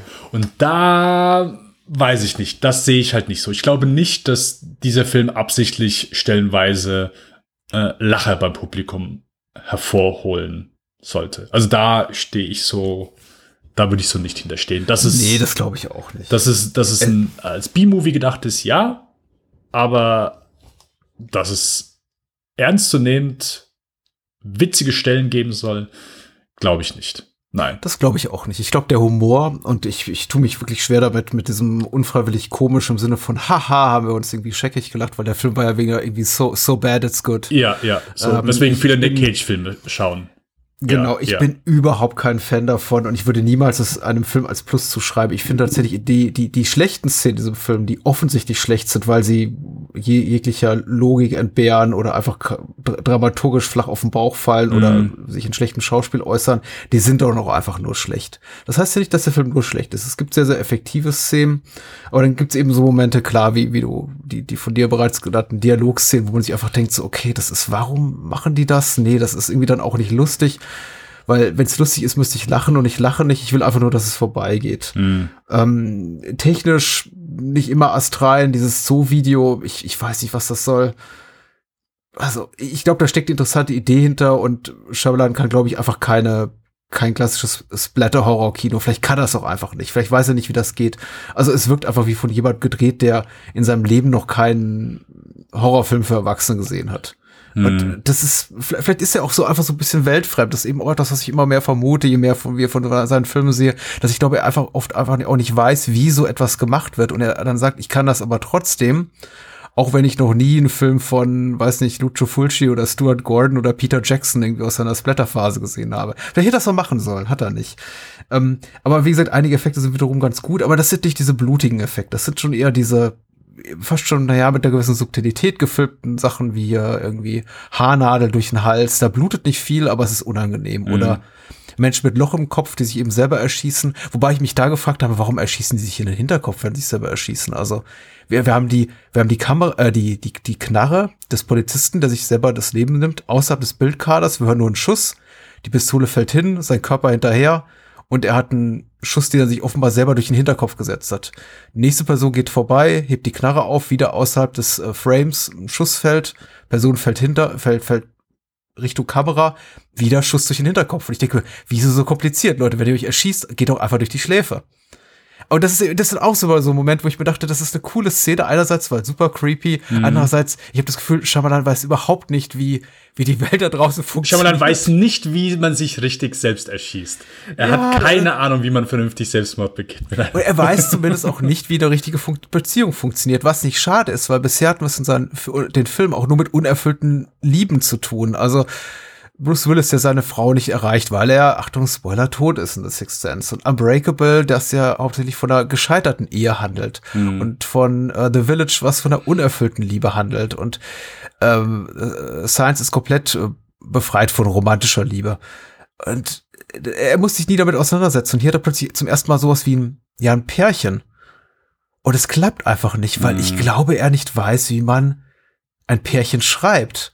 Du hast ja recht, die beiden haben sowas von überhaupt keine Chemie.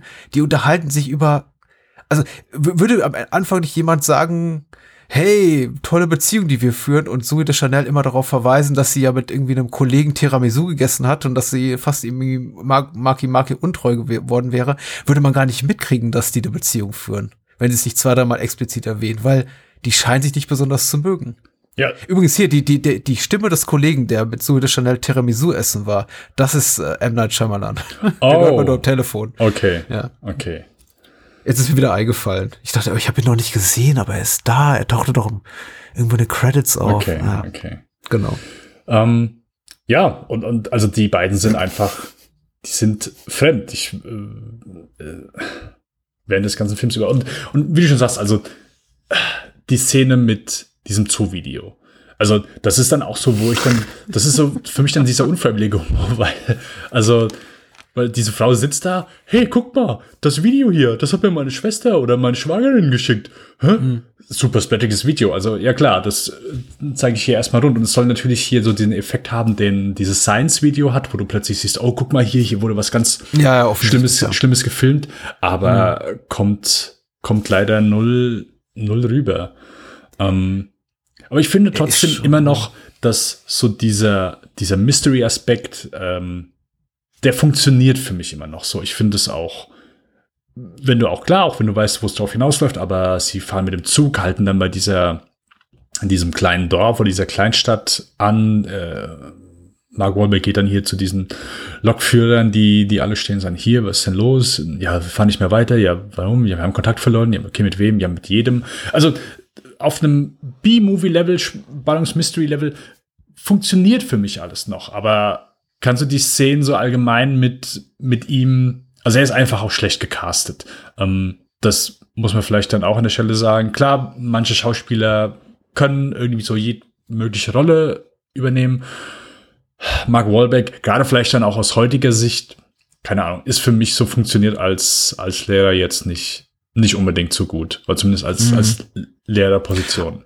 Ja, als, als jedermann schon, ne? so als Everyman-Type, also, oder der Mann ohne Eigenschaften, wollte ich sagen. Ja. Als Lehrer weniger, du hast recht, aber im Grunde so als, als Protagonist eines Action-Horror-Suspense-Films, ja, ich finde den eben auch in Ordnung. Äh, äh, die, beide, so wie der Chanel und er, scheitern eben einfach nur an diesem ganzen Beziehungsaspekt, der ja auch die Story tragen soll, weil man fiebert ja schon mit denen mit und will eben auch, dass die beiden sich nicht trennen, weil man eben will, ich glaube, das ist zumindest Schamalans Idee, dass sie am Ende dann eben, ja, gemeinsam da rausgehen. Le lebenderweise, nicht tot. Und das ist eben dadurch, dass man eben noch das Gefühl hat, die ganze Zeit, ihr werdet eigentlich mit anderen Partnern besser bedient, mm. funktioniert das eben nicht, nicht so wahnsinnig gut also für mich hat der Film ein Problem, an dem er nicht wirklich selber schuld ist. Woran er schuld ist, ich glaube, ist, ist Schamalans Versagen ist immer dieses Betonen dieses B-Movie-Aspektes, weil ich glaube, das muss man nicht tun. Und ich, das ist für mich schon so ein bisschen apologetisch, so, wenn man nicht selber von seinem eigenen Schaffen überzeugt ist oder sich anfängt, dann irgendwie rechtfertigen zu müssen, weil man sagt, ja, das ist ja eigentlich unter meinem Niveau, aber haha, ich gebe dem ganzen Spin. Ich glaube, das muss man nicht. Also, äh, jetzt andere Filmschaffende machen das auch und entschuldigen sich nicht dafür, was sie tun. Das hm. Regisseure von Malignant oder Der Unsichtbare sagen auch nicht, haha, das sind ja alles aufgeblasene B-Movies.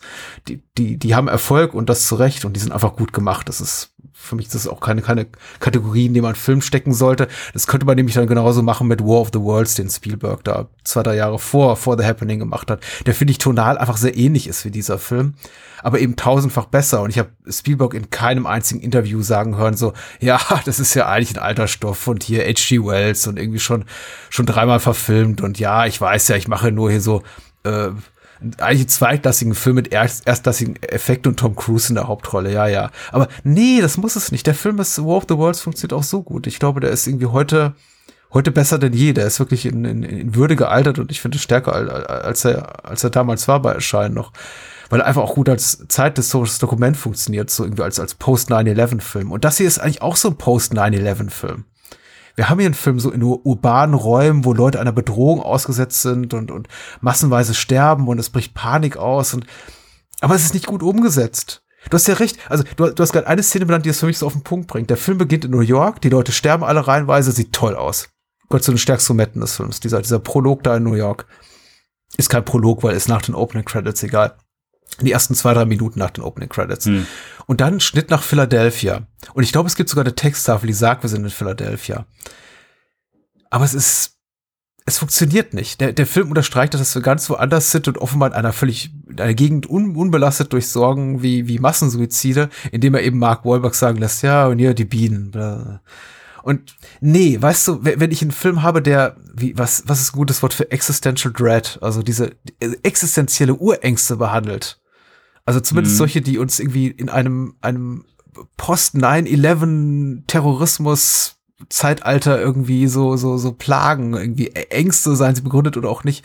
Da will ich nicht solche Momente haben. Da will ich nicht Marky Mark, der irgendwie als Lehrer völlig äh, daneben besetzt, irgendwie äh, über Bienen und mit so schnell über Hotdogs redet. Das ist einfach, ich will das nicht. Hm. Ach, so, Punkt, Schluss aus. ich, ich glaube einfach, es ist, der, der Film unterhält, weil die, die, die einzelnen Szenen funktionieren ganz gut. Ich, ich liebe die ganze Sequenz hier, auch wenn es nicht so gut ist wie, wie Tom Cruise im Haus von Tim Robbins in War of the Worlds, aber ich liebe, ich, ich mag diese ganze Sequenz mit in, im Haus da von Betty Buckley, die die Sportlehrerin Carrie spielt, die mit der, mit der gruseligen Puppe da im Bett und so. Das funktioniert. Das ist vordergründiger, platter Humor mit der verrückten Alten, die durchdreht. Die funktioniert für mich gar nicht. Das ist dann so. Ach so, okay. Ja, Bitte. keine Ahnung. Ich, Hau raus. Naja, ich finde sie einfach, das ist, ist sehr oberflächlich. Ich finde sie ein sehr nerviger Charakter. Die Szene ist oberflächlich. ja, ja, aber auch so, ja, okay, ich schaue euch an wegen nicht Ach, das, Sachen. ja, ja. Äh, Was redet ihr da? Weil, ich sag mal, vorher ist der Film, das ist dann auch so der Moment, wo ich denke, jawohl, Film ist komplett bonkers einfach, wo, wo Shyamalan sich einfach dazu entscheidet, kurz vorher, ich mache einen R-Rated-Film, ja gut, dann kann ich auch Kinder erschießen. Und Ja. wie das Ah, ja, einfach ähm, umgesetzt wird, also erstmal, dieser Junge bekommt einen Bauchschuss und dann siehst du einfach nur, wie dieser andere Junge vorm Fenster steht und du siehst einfach nur so wie ein Zeitlupe die, dieses Gewehr halt, wie in so einem, keine Ahnung, Zeichentrick, wo irgendwie Bugs Bunny sich irgendwo drin versteckt und Elmer, Elmer Fatso mit dieser Kanone, wo die auf einmal so, äh, du, du siehst die Person nicht, du siehst einfach nur, wie diese Pistole aus, äh, dieser, dieser Gewehrlauf aus dem Fenster rausscheint, also, ähm, und dann den anderen Jungen einmal über den Jordan schickt. Äh, ja, das, das, da muss ich dann auch wirklich Dazwischen geschnitten so äh, Zeitlupen Mark Wahlberg. Den äh, Ja. Mark Wahlberg Richtung Kamera hetzt und nein. Ja, ja, ja. Und das sind dann auch die Momente, wo ich sage, ja, okay, klar, das hier gehe ich mit bei der unfreiwilligen Komik, aber die finde ich. Ich glaube, ich habe mich einfach über Betty Buckley gefreut. Okay. Die, wie gesagt, die, die, die, die, die nette Lehrerin in Carrie spielt und die ich einfach mag. Aber du hast ja recht, ja. Und Gut das, ist es nicht. Deswegen, also ich finde, dass der, der Humor, ja, ist, ist hier mit Sicherheit nicht mit Absicht, aber ich finde durchaus, dass der Mystery-Aspekt hier durchaus funktionieren kann. Klar, gibt viele, die sagen, äh, okay, ja, okay, plötzlich habe ich Angst vor dem Wind.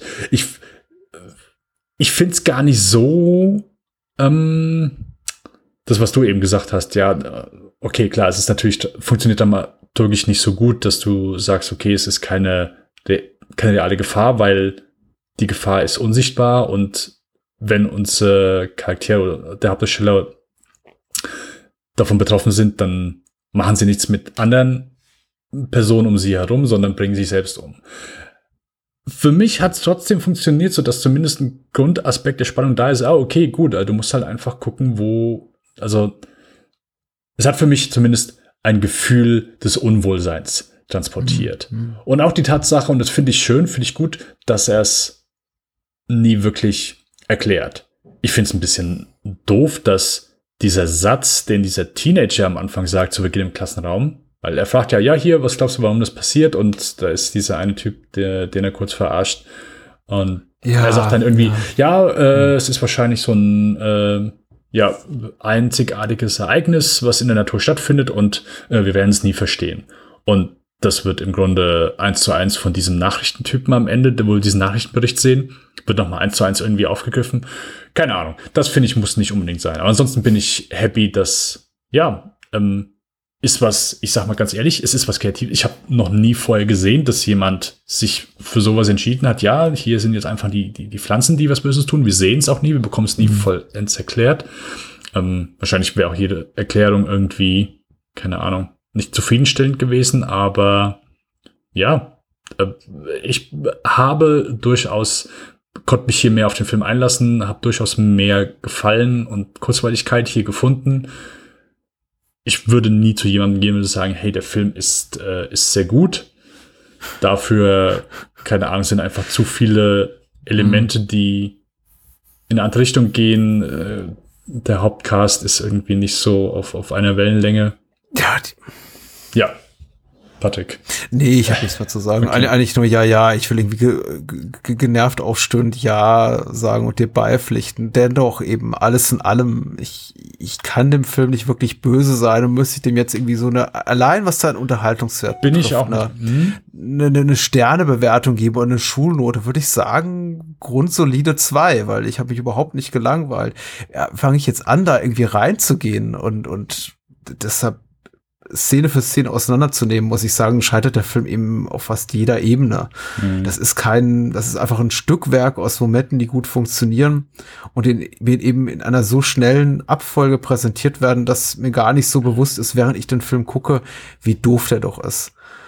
Also ich finde auch als, als B-Movie funktioniert er, wie gesagt, ich finde es keinen, keinen guten Zug von Shyamalan, das quasi so irgendwie äh, in, in vorauseilendem Gehorsam so als Entschuldigung rauszuschicken mit, ja, erwartet nicht zu viel, ihr, ihr seid ja von mir irgendwie hochtrabende Stoffe, irgendwie großes Kunstkino äh, gewohnt und jetzt mache ich eben mal so richtig kleinen, dreckigen Film. Finde, hat der Film nicht nötig, ähm, weil in seinen B-Movie-Momenten auch mit diesem eindeutig, aber eben dann doch ambivalenten Ende, also von wegen, da kommt doch mehr, der Film ist zu Ende, äh, finde ich ihn auch nicht schlecht, weil er gehorcht eben den Regeln, dieses, es ist ja kein Genre, aber dieser, dieser Art und Weise, Filme zu machen, es ist, so- es ist okay. Also, das ist, das ist, es wäre, ich glaube, ich, es einfach, nur, was, was übrig bleibt, ist auch ein Bedauern meinerseits, weil ich denke, hätte man an zwei, drei Stellschrauben gedreht, hätte der Film einfach besser sein können, Mhm. mit einem besseren Cast und einem weniger großen Wunsch, auch so wieder Meta zu sein. Zum Beispiel durch eben die spöttischen Kommentare von Marky Marks, äh, von Mark Wahlbergs Schülern oder der Moment, in dem er da mit der, mit der Topfpflanze redet oder Shyamalans Anspruch, da irgendwie noch so ein bisschen so eine cute Romantic Comedy einzubauen mit dieser Geschichte da mit ihrem Kollegen und dem Tiramisu und Warte ihm betrogen oder eben auch nicht. Und dann gibt's irgendwie so eine Retourkutsche von Mark Wahlberg und das, das ist, fällt ab komplett flach einfach. Also hätte man das rausgelassen, jetzt rede ich von dem Film, den es nicht gibt, könnte The Happening richtig gut sein. Aber wie gesagt, ich habe mich nicht gelangweilt. Ich bin ja happy. 80 Minuten, weißt du, 85. Ja, ja. Alles Knappe. gut. Und auch hier wieder das, was ich beim, was, was wir bei Lady in the Water, äh, der ist immer auch hier sehr versiert mit Kamera, Kameraführung. Also auch hier finde ich, ist es nie hektisch, sondern es ist immer eine, ähm, ich fühle mich nie verloren, er hat immer eine sehr schöne, also Mhm. das, das muss man dazu sagen, so, dass er viele Szenen hier trotzdem sehr angenehm ausspielen lässt. Ähm, Mhm. Auch dann, wenn es eine Szene ist, wo wir ich sag, ahnen, wissen, was passiert ist, also auch da mit dem Zuschauer spielt, gerade dann da, wo John Leguizamo äh, mit diesen anderen Menschen mitfährt, weil er eben zu Mhm. seiner Frau möchte, der äh, plötzlich sehen wir einfach, hier ist es ein Riss drin, Auto fährt gegen, äh, gegen Baum und er läuft langsam auf die Straße, setzt sich hin, findet eine Glasscherbe und das, das da einfach, dass er sich dafür trotzdem, ich sag mal, Zeit nimmt, nicht plötzlich dazu verkommt, weil das, das ist auch so eine Sache, okay, äh, die, die Narrative ist ja, M. Night Shyamalan verkommt plötzlich zu einem schlechten Filmemacher. Und das habe ich gemerkt hier, nein, das passiert nicht. Er ist immer noch ein sehr, sehr guter Filmemacher. Er ist ein bisschen in, in seinen Stoffen, ähm, versucht er sich ein bisschen auszutoben, versucht verschiedene Dinge und, und äh, kommt, bekommt vom Geschichtenerzählen her leider nicht mehr so ganz hin, aber seine, äh, ich sag mal, technischen Filmemacherqualitäten, die bleiben hier konstant. Die sehe ich auch in jedem dieser Filme. Und äh, allein das ist zumindest jetzt, was ich in dieser, ja, bei dieser Wiederentdeckung von, zumindest bei dem, bei dem Durchgehen seiner Filmografie, was ich mit einem sehr großen Ausrufezeichen versehen würde. Dass, dass er das nie bisher zumindest äh, nicht verloren hat und äh, zumindest auch ein, ein Teil davon ist, dass er, ja, sich auf der Seite immer noch auf seine Stärken beruht und sagt, nee, ich möchte hier durchaus äh, dass man Qualität mitbekommt und nicht einfach nur, ja, hier, wir machen Schuss gegen Schuss und äh, gut ist. Hm, hm. Absolut, ja. Patrick, dann springen wir erneut einmal zwei Jahre weiter zu äh, The Last Airbender, äh, der im Deutschen die Legende von Aang, glaube ich, heißt. Also hier haben wir keine 1 zu 1 Übersetzung. Ja, auch da, äh, seine Kids waren wohl äh, große Anhänger von der Zeichentrickserie äh, The Last Airbender, Avatar The Last Airbender. Und da hat er gesagt, ja, okay, gut, gucke ich mal rein und fand er wohl cool. Da hat er gesagt, jawohl, das hier ist ein perfektes, eine perfekte Serie, wo ich ein großes Franchise äh, aufbauen kann, wo wir ein episches Fantasy-Franchise äh, über mehrere Filme erzählen können. Wo, also, Herr der Ringe war, äh, wann war Return of the King? 2002 oder 2003? 2003. 2003. Hm, ja, sieben Jahre vorher und das ist so sein, sein alles gewesen. Ja, ich mache hier ein schönes, großes Fantasy-Franchise. War ja auch als Trilogie konzipiert, ja. Genau. Da sollte ja noch mehr kommen. Äh, und schon wieder ein neues Studio sollte man vielleicht ergänzen. Also er ist tatsächlich jetzt, Oh, nachdem er am Anfang dann nur irgendwie quasi so im, im, im Disney-Umfeld war mit irgendwie Amblin und Touchstone, jetzt, äh, ich glaube genau, Warner, dann Fox und jetzt ist er bei, bei Paramount, ein Nickelodeon-Film. Genau, Richtig. ja. Sieht man auch nicht so häufig Nickelodeon-Films. Naja, hast du nicht Rugrats in Paris gesehen? Toll, ein Meisterwerk. Äh, Okay, ich äh, wird gerade notiert, kommt auf die Watchlist. Natürlich. Kommt auf die Watchlist. Ähm, ja, äh, auch hier wieder äh, written, produced and directed by M. Night Shyamalan. Diesmal haben wir am Produzententeam noch Kathleen Kennedy und Frank Marshall mit dabei. Die haben wir bisher äh, noch nicht gesehen. Die äh, Produzentengrößen. Ähm, aber wir haben wieder Conrad Buff, der vierte, als, als Editor. Äh, als Kameramann Andrew Leslie, äh, der hat die Herr der Ringe-Filme auch alle gedreht und ich glaube Ja, auch die, ja. die Hobbit-Filme alle. Ja. Ähm, ist, glaube ich, Stammkameramann von, von Peter Jackson. War es zumindest Ja, eine war. Zeit lang. War, ist jetzt leider verstorben. Relativ früh. So, ähm, ja, ich, äh, ich lese einmal die Inhaltsangabe vor. Von, äh, Inhaltsangabe ist von Psy. Oder Psy. Der mit Tattoos der luftbändiger geschmückte Ahn, der das Potenzial hat, alle Elemente zu beherrschen, taucht nach hundertjähriger Abwesenheit durch einen Zufall wieder auf. Mit seinen neu gewonnenen Freunden Katara und Sokka bringt er die Hoffnung in eine spirituelle Welt zurück, die sich gegen die Diktatur der Feuernation wehren muss. Okay. Patrick, wie äh, zu Beginn Ich dachte, ich habe da so ein bisschen Gnaden hier frisst und äh, du liest jetzt erstmal den Cast. Ich lese natürlich den Cast natürlich nicht Nein, musst du nicht. Nein. äh, Noah Ringer, äh, Dev Patel haben wir, äh, Nicola Pelz, Wann war Slumdog Millionär? Wann, wann, wann war, wann war? vorher, glaube ich. Dev 2009, Patels oder? Durchbruchfilm raus. Ja, ich glaube, es kann nicht weit, kann nicht lange vorher gewesen sein, ja. Äh, ich meine auch 2.8. gelesen zu, äh, 2.8. ah, okay. Okay. Ich meine gelesen zu haben, er aber hier der Produktion von, von Last Airbender zugestimmt, bevor Slumdog Millionär rauskam. Ja. Okay. Also er ist der einzige tatsächlich auch Star in diesem Film. Naja, ich möchte nicht sagen der einzige und der einzige in einer größeren Rolle. Es gibt natürlich auch noch äh, irgendwie ein, zwei andere bekannte Gesichter, ähm, die man kennen könnte. Und der Rest sind ja überwiegend Newcomer, glaube ich. Ja, Assassif Mann wie hier als General Sao So, ich weiß gar nicht, wie der mal betont wird. Den, den kannte ich auch noch. und äh, klar, hier, äh, Dev Patels Papa, Cliff Curtis, der irgendwie Ah. ge- gefühlt schon verschiedene äh, Länder vertreten hat. Ja, ja, stimmt, stimmt, stimmt. Richtig. Und diese Nicola Ach, Pelz, äh, die, das ist die Tochter von irgendeinem großen äh, Produzenten, zumindest der Geld hatte und er gesagt hat, hier, äh, du musst meine Tochter irgendwie in den Film unterbringen. Glaub, Sie ist Tochter das. des Models Claudia Heffner und des Geschäftsmanns und Milliardärs Nelson Pelz, Ah. dem das Unternehmen Oh Snapple gehörte, oder?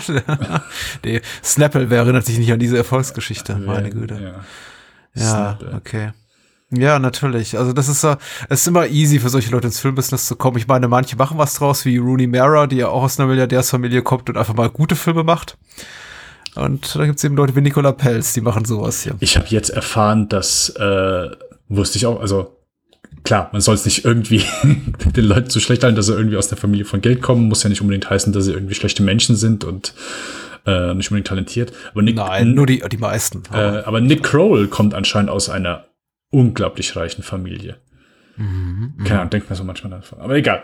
Ähm, eine andere Geschichte. Ja, äh, Last, äh, Last Airbender. Äh, basierend auf der wirklich extrem populären Zeichentrickserie. Also die war ja wirklich in aller Munde. Ich habe sogar selbst einmal reingeschaut. Ich habe die angefangen zu schauen, weil ich damals gehört habe, äh, die ist einfach super. Aber muss gestehen, ich glaube, ich habe von der ersten Staffel, ich habe fünf oder sechs Episoden gesehen und die war nicht schlecht, aber ich sag's mal so, äh, nicht mein Fall. Ähm, und Das Mhm. soll nicht unbedingt heißen, dass die Serie schlecht war, sondern einfach, ich glaube, war einfach nicht für mich. Aber äh, ich kann zumindest sehen, dass man sagt, das hier eignet sich für einen Stoff als großen Kinofilm.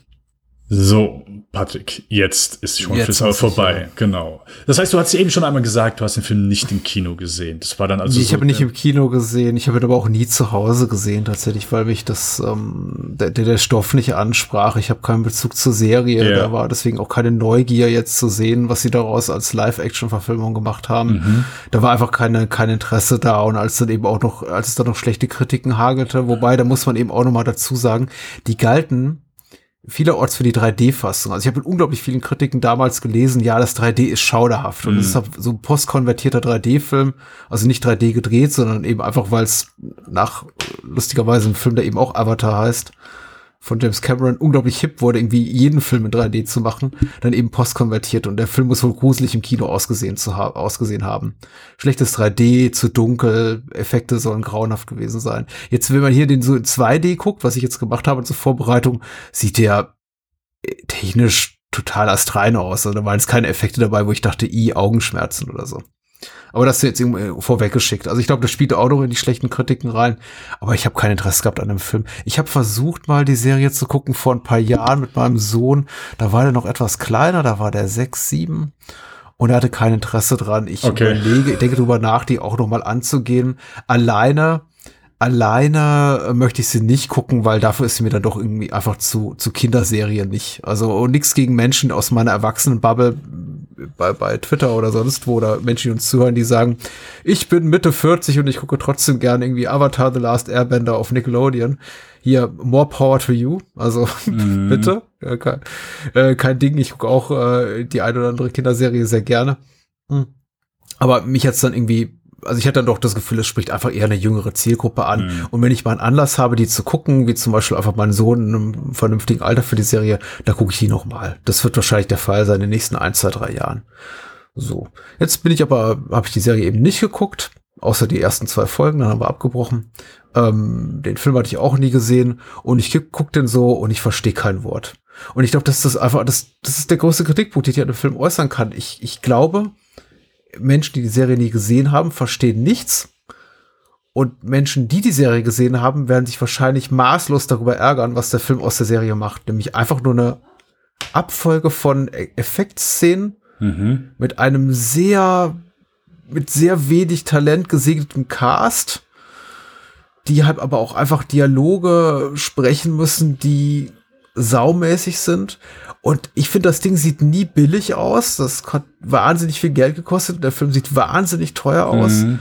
Aber es ist halt ungleich jetzt zu The Happening, wo man halt sagt, okay, der Film hat eben auch, das ist jetzt kein B-Movie im strengeren Sinne, aber er hat auch vergleich, vergleichsweise kleines Budget und Shyamalan hatte da, glaube ich, auch kreativ relativ freie Hand. Das ist dieser Film eben nicht und dadurch ist es eben nochmals bedauerlicher, dass er so scheitert als Erzählkino, weil ich finde dann eben, ich fand ihn null spannend. Die Figuren waren mir sowas von egal. Und als der Film vorbei ist, nachdem ich irgendwie hab bezeugen musste, wie sich 90 Minuten Menschen anschreien und bekämpfen, von denen ich nicht mal weiß, wer wer ist, dann wird mir gesagt so, und bald geht's weiter in Teil zwei Und dann kommt halt der Abspann. Ist so, also, also es war jetzt nicht wahnsinnig viel verschwendete Leben, Lebenszeit, weil der Film ist so schnell, dass habt die 100 Minuten relativ problemlos auch vorübergehen. Aber ich habe mich hab danach gefragt, was habe ich da gerade gesehen? Ich konnte ihm einfach nicht folgen. Ging's dir, ging's dir anders? Äh, vielleicht etwas. Also äh, ich konnte hier, ich war, ich, ich konnte hier zumindest der äh, erzählten Geschichte mehr folgen als Lady in the Water. Mhm. Und ich, mir hat der hier auch besser gefallen als Lady in the Water.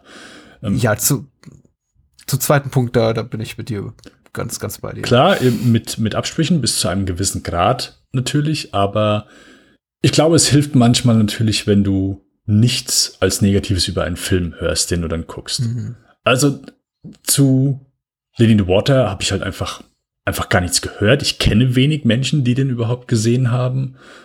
Und Lars Airbender ist für mich so, ja, okay, ist kacke, ist kacke. Absolut scheiße, absolut scheiße. Und ich habe auch damals noch im Kino gearbeitet und kann mich äh, an, äh, an die letzte Szene halt immer so erinnern. Und das äh, war immer so der, der einzige Moment, der, den, den, der ist in mein Gehirn gebrannt. Das ist leider manchmal so mit, mit manchen Filmen, gerade als es so mit 3D losging, dann kennt man die, die letzten Momente von manchen Filmen leider auswendig, weil man sie mehrmals dann am Tag sieht. Und Last Airbender war zumindest in seiner Grundkonstellation okay. Ein okayer Film. Ich würde nicht sagen, dass der eine Vollkatastrophe ist. Ich finde, dass der ja einen sehr kindlichen Stoff versucht, sehr ja jugendlich oder ich sag mal mehr äh, oder härter rüberzubringen, als es vielleicht tut. Wahrscheinlich hat er so gesagt, okay, die Serie ist für Kids geeignet, ich will das aber ein bisschen ja ernster rüberbringen. Ich finde auch hier, dass hier, ich habe hier null Interesse an der Welt, ich habe null Interesse an den Charakteren. Diese Welt wird mir auch nicht, es wird nicht mehr investiert da rein, mir diese Welt näher zu bringen, dass man mehr versteht, aber ich glaube, es hilft hier einfach schon mal, dass man diese Welt sieht ähm, und ich sag mal, visuell vielleicht etwas mehr aufstatten kann als im direkten Vergleich zu Lady in the Water, wo das eben nicht der Fall ist und wir bei diesem, also stell dir Lady in the Water als Apartment-Komplex vor und äh, es geht um äh, Paul Giamatti, der sagt, okay, ich muss jetzt einen von der Feuernation hier drin finden und jetzt, äh, einer von euch ist der Avatar. Ich weiß nicht, wer es ist, aber einer von euch und der erscheint jetzt aber plötzlich so. Also äh, das würde ich schon sagen, ist ein kleiner Vorteil in dem Moment, dass wir, dass wir das hier haben. Ja, der Film sieht teuer aus, ist äh, zu Beginn wohl noch so on Location gedreht worden, zumindest sieht es am Anfang so aus. Mhm. Und dann später sieht es halt aus wie sehr teure Sets der Film ist halt auch hier sehr, sehr langweilig in dem, in dem Erzählen seiner Geschichte, von dem, was er mhm. erzählen will. Eine Geschichte, die wir schon tausendmal gehört haben. Hey, hier, das hier ist der Auserwählte. Wir wissen zu Beginn, ja, dass es der Auserwählte ist. Ähm, mhm. Und da finde ich, wird einfach viel zu wenig draus gemacht, so aus dieser, weil es ist natürlich dann so, diese, eine Heldengeschichte wieder etwas anders verpackt. Aber da musst du ein bisschen mehr einem bieten oder zumindest sagen, okay, was ist jetzt das einfach das Interessante an dieser Geschichte, dass du sagst, okay, ich versuche jetzt und anscheinend hat er wohl die komplette erste Staffel innerhalb mhm. von diesem Film gepackt. Ich finde, also der, der Hauptcharakter springt so ein bisschen von Szene zu Szene, nicht von Szene zu Szene, aber zumindest von Location zu Location. Ah, okay, jetzt sind mhm. wir hier auf diesem großen Schiff. Ah, okay, jetzt sind wir hier bei dieser Nation, die das Wasser kontrollieren. Jetzt sind wir hier bei denen, die die Erde kontrollieren. Also ähm, es ist so ein bisschen sprunghaft in, in seiner äh, Erzählung, dass wir sagen, ah, okay, jetzt sind wir hier, jetzt sind wir hier, aber ich habe keinen, okay, warum sind die da? So, also das, das will ich sagen, das, das fehlt hier etwas. Muss aber sagen, ja, nein, ich habe erstmal zu viel gesagt. Du, du schüttelst mit dem Kopf, Patrick. Du schüttelst mit dem Kopf. nee, nee, weil, weil ich, ich, ich, ich ringe gerade so ein bisschen mit, selbst, mit mir selbst, beziehungsweise mit meinen Gefühlen, weil okay. ich glaube, ich möchte recht geben und ich bin eigentlich auch nicht, nicht unwohlwollend dem Film gegenüber eingestellt, weil ich denke schon, dass Shyamalan so nach seinen Möglichkeiten das Beste mit dem Stoff macht, was er eben in der Lage ist zu machen. Ich glaube einfach, er ist am völlig falschen Ort hier auf dem Regiestuhl. Er gehört hier nicht hin und er hätte mhm. auch nicht das Skript schreiben sollen. Ich verstehe immer dieses, ich, ich weiß nicht, ob das der Wahrheit entspricht. Ich glaube, das ist auch einfach viel Bullshit, was da geredet wird. So von wegen, ja, meine Kinder lieben das. Und, äh, und ich glaube, weiß ich, kann genauso gut sein, dass jemand davon von Paramount oder Nickelodeon mit einem 20 Millionen Dollar Scheck vor der Tür stand und gesagt hat, hier, liebst du nicht irgendwie Avatar The Last Airbender? Mhm. Wir wussten es doch man erzählt viel, wenn der Tag ist. Und also ich möchte nur insofern recht geben, als ich, dass ich denke, der Film funktioniert schon. Ich habe gesagt, ich verstehe kein Wort, aber das ist ja auch streng genommen nicht wahr. Der Film erzählt schon eine Geschichte, der ich folgen kann. Aber er erzählt sie so, dass, und das ist vielleicht auch einfach der Nachteil, wenn man weiß, dass es die Adaption ist von 20, 25, 30-minütigen Serienfolgen, dass man eben das Gefühl hat, da fehlt unglaublich viel. Du gehst in einem Alltempo durch diese Geschichte. Das, das, das das ist der Wahnsinn einfach. Also es ist einfach, es, der Film hat überhaupt keine Zeit zum Atmen. Alle Figuren werden eingeführt innerhalb weniger Minuten und nach 15 Minuten ist äh, äh, Ang, unser jugendlicher Pro Protagonist hier gespielt von Noah Ringer, schon das erste Mal den Bösewichten entkommen. Und wir haben irgendwie acht Leute kennengelernt und die Fire Nation wurde eingeführt und äh, trotz Texttafel hat man die ganze Zeit das Gefühl, okay, was, da, passiert unglaublich viel, aber irgendwie geschieht das alles viel zu leicht und dadurch hat auch so, zu schnell und dadurch hat, hat auch die, hat das auch alles keine wirkliche Spannung oder Konsequenz. Also Ang wird gefangen genommen, muss sich dann einem Test unterziehen, besteht diesen Test, äh, muss deswegen in Gefangenschaft bleiben, macht aber haha, ich bin weg und ist dann schon irgendwie wieder geflohen. Und anscheinend ist, geschieht das alles mit der Leichtigkeit, von der ich mutmaße, dass sie in der Serie dafür ein, zwei Folgen sich Zeit genommen haben. Wie plant er seinen Ausbruch, seine Flucht oder so. Mhm ich kann mich auch noch daran erinnern, dass in der Serie, ähm, ich habe ja nur die ersten zwei Folgen gesehen, dass tatsächlich auch 60 Minuten dauert, bis sie halt wirklich sich so die, die, die beiden jugendlichen Protagonisten der Serie, also die menschlichen, mit irgendwie Ang anfreunden. Das dauert in der Serie einfach Zeit. Das hat Luft zum Atmen. Da werden aber Figuren entwickelt, mit denen man noch mitfiebern kann. Ist hier nicht der Fall. Die geht alles super schnell. Und dann, ganz merkwürdig, grätscht der Voice-Over rein hier vor dieser Figur namens Katara. Katara mhm. ist das Mädchen, ne? Und plötzlich auf der Tonspur wird ein, ein, ein Stilmittel etabliert, was vorher in dem Film keinen kein Platz hatte. Wahrscheinlich, weil Shyamalan an einem Punkt selber aufgefallen ist, oh, warte mal, das geht jetzt etwas schnell. Wir müssen erzählen, was da passiert. Und plötzlich kommt die Stimme auf der Tonspur von Katara, die sagt, und so freuten wir uns mit Aang an und verbrachten viele Monate, in denen wir immer noch nicht aus dem Schlau wurden. Und er machte allerlei... Und ich denke so, was, was? Ja. Hier, was ist aus dem guten alten Show Don't Tell geworden?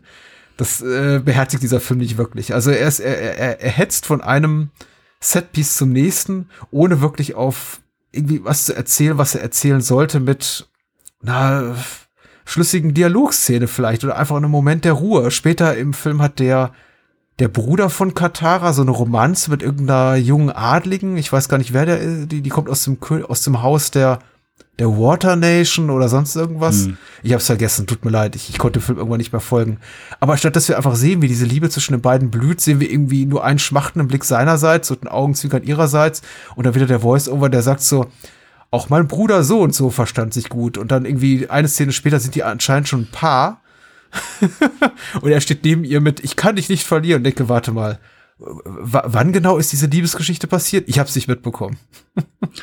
genau. Und das ist eigentlich dieser ganze Film, ist mein Gefühl. Es ist eine Menge Exposition, die auch rausgehauen wird und ja, du bekommst, ich sag mal, eine Menge um die Ohren geworfen, wie du schon sagst, so ist wenig Zeit zum Atmen, wenig Raum, dass du es verarbeiten kannst. Und ja, äh, ist dann, glaube ich, so die Gefahr, oder was heißt die Gefahr, dass ähm, wenn du eine Adaption machst, musst du dich dem anpassen, musst Sachen ändern, musst Sachen anpassen. Du kannst nicht einfach so.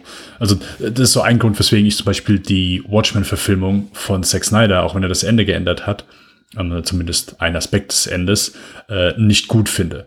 Weil ich finde, dass er eins zu eins einfach die Story umgesetzt. Also ich bin kein Fan von äh, Zack Snyders Umsetzung.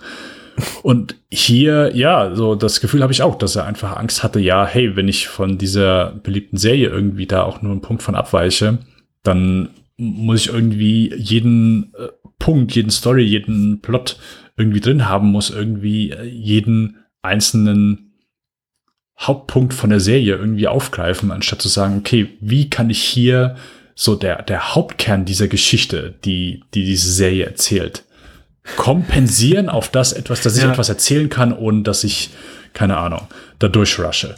Und ja, du hast, wie du schon sagst, du hast keine Sekunde hier auch nur irgendwas aufzunehmen und du einfach die Wichtigkeit von manchen Dingen dann noch irgendwie aufzunehmen oder, oder äh, dass, dass diese Reise einfach in dem Moment äh, Sinn macht oder wir sie dramaturgisch nachvollziehen können. Können wir null. Können wir mhm. zu keiner Sekunde. Und ich finde, der, der Film hat die Welt finde ich hier nicht interessant nahegebracht. Aber ich denke zwischendurch, ich glaube, er ist eine Menge Potenzial, auch so da, wo, wo Dev Patel ähm, äh, sitzt in dieser, da, diese Szene bei Nacht und mit seinem, äh, keine Ahnung, der Typ, der ihm so ein bisschen wohlgesonnen ist. Ich weiß noch gar nicht mehr, wie er heißt. Aber ja, ja, genau. wo ich auch denke, hey, das sieht jetzt auch hier eigentlich so ganz cool aus. Also ist mit Sicherheit sehr, du hast hier eine sehr schöne Möglichkeit, diese Welt einfach aufzumachen diese Ort vorzustellen, aber es wird zu keiner Sekunde gemacht. Und äh, da, äh, da finde ich auch die, da, da ruft er ja diesen einen Jungen herbei und sagt nur hier, was, äh, was, ich meine, wie heißt der Suko, gell? Ja, was hältst du von Suko? Ja, äh, ich denke, das und das und das und das. Ah ja, okay, mhm. gut. Ja, jetzt gehen wir wieder. Also, ähm, lame Storytelling dann in dem Moment. Es gibt, äh, äh er behilft sich ja mit diesem Voice-Over zum einen und zum anderen gibt es da noch ein paar Flashbacks, die glaube ich auch so ein bisschen die Backstory erläutern sollen von einigen von Aang Figuren. Dann auch dann speziell. von ja, Aang, ja. ja, man erfährt eben, dass der Feuerlord irgendwie den Sohn von Admiral Sau oder seinen eigenen Sohn umgebracht hat. Auf jeden Fall naja, der führt ja auch noch was im Schilde, der taucht aber so nicht wirklich auf im Film, großartig, bis eben auf in der, in der letzten Szene, wo dann plötzlich irgendwie seine Tochter losschickt, um Angst zu jagen warum genau die, die eben auch vorher in der irgendwie in dem Film nicht wirklich eine Rolle gespielt hat und wo wir dann offenbar emotional mitgehen sollen, weiß ich auch nicht. Vergleichbares Szenario äh, zu zu äh, Lady in the Water dann doch wieder nicht. Insofern, dass ich eben äh, bei Lady in the Water bis zum Ende die Hoffnung hatte, äh, also ich sah einfach, da werden mir Non-Sequitur-Szenen, die nicht schlüssig aufeinander aufbauen, einfach entgegengeschmissen. Aber bei Lady in the Water hatte ich bis zum Ende einfach die, die eiserne Hoffnung, da wird noch was draus. Mhm. Er macht irgendwie was draus. Es hat am Ende eine gewisse Schlüssigkeit und alles ergibt Sinn. Wenn auch vielleicht nur im Kopf von Schabalala, aber ich kann irgendwie das so weit abstrahieren, dass es für mich auch Sinn ergibt.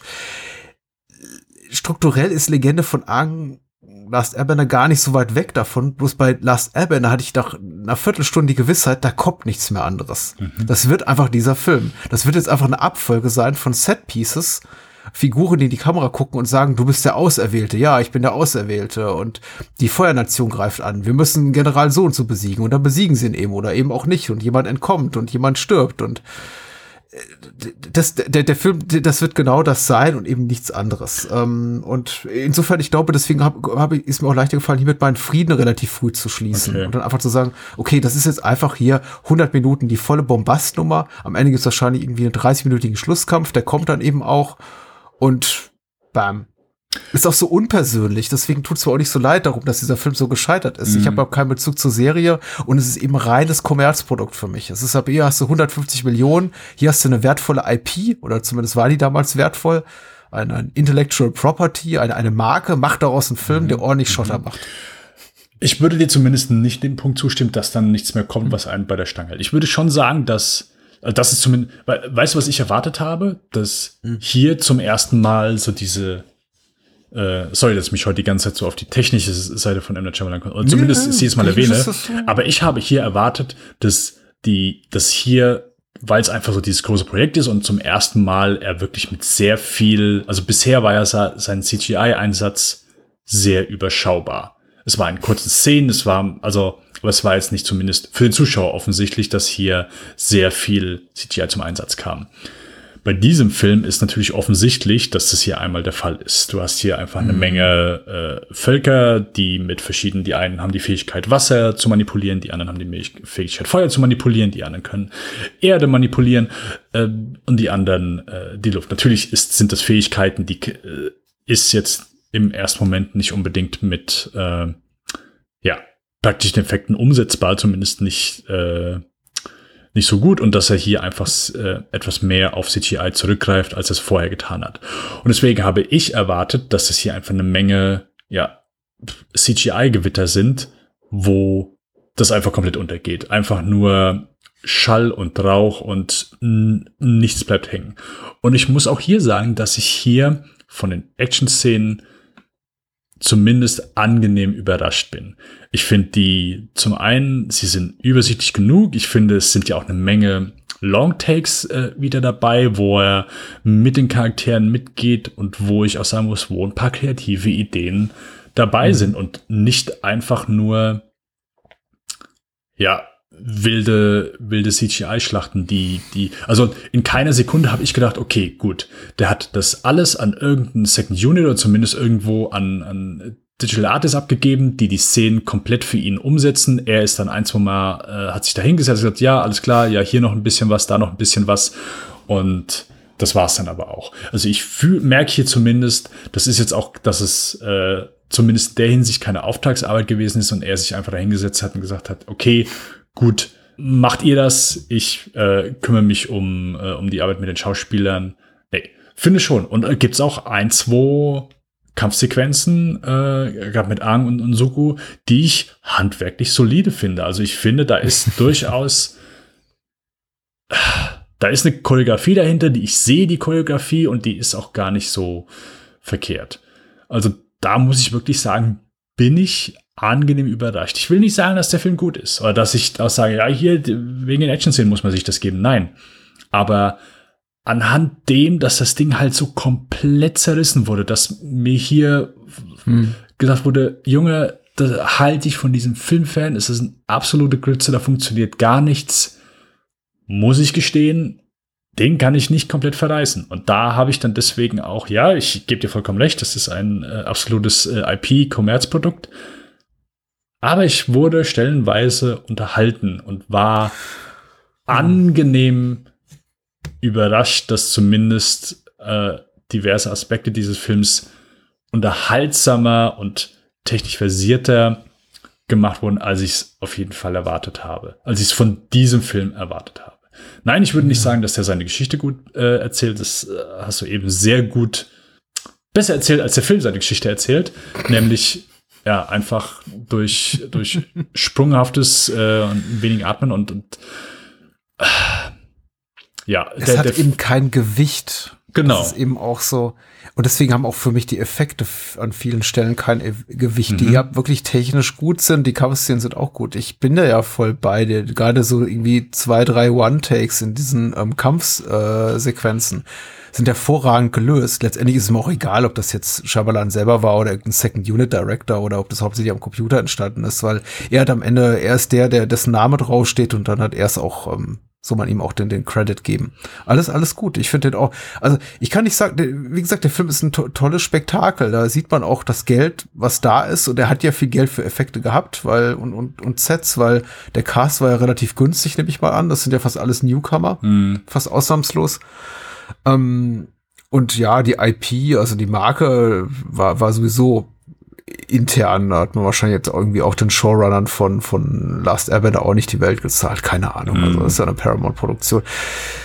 Aber irgendwie, ich, ich will auch gar nicht jetzt über, über, über das Logistische dahinter so, so viel Gedanken machen, sondern über das, was auf der Leinwand ist. Und ähm, ich, ich, ich bin dem Film nicht böse. Er macht ab das, was er macht, ganz gut. Ich, äh, er hat auch einige erhabene Momente, nicht nur in den Kampfszenen, sondern eben auch, ich, ich fand zum Beispiel am Ende diese, diese Szene mit dieser Wasserwand und dem James Newton Howard Score wirklich erhaben. Das war ein erhabener Moment. Äh, Und einer wirklich von, von einer Handvoll Momenten, in denen, von denen ich mir wünsche, die wären einfach in einem besseren Film. In einem Film, wo mir nicht alle Figuren so scheißegal wären. Weil die waren mir eben alle wirklich egal. Und äh, deswegen hat es mich auch umso mehr gestört, wie der Film endet. Und es hat mich auch an eine Szene erinnert ähm, in Game of Thrones, die mir auch da schon irgendwie sauer aufstieß. Das ist, glaube ich, am Ende der dritten Staffel, wenn Daenerys da in diese Menge von dunkelhäutigen Menschen getragen wird und alle schreien Khaleesi, Khaleesi, Khaleesi. Und da siehst du halt irgendwie dieses Meer von ähm, People of Color und äh, die sich halt vor, vor ihrer äh, weißen Göttin quasi niederkniet und dieser Film endet irgendwie fast genauso. Du hast wieder ein, ein,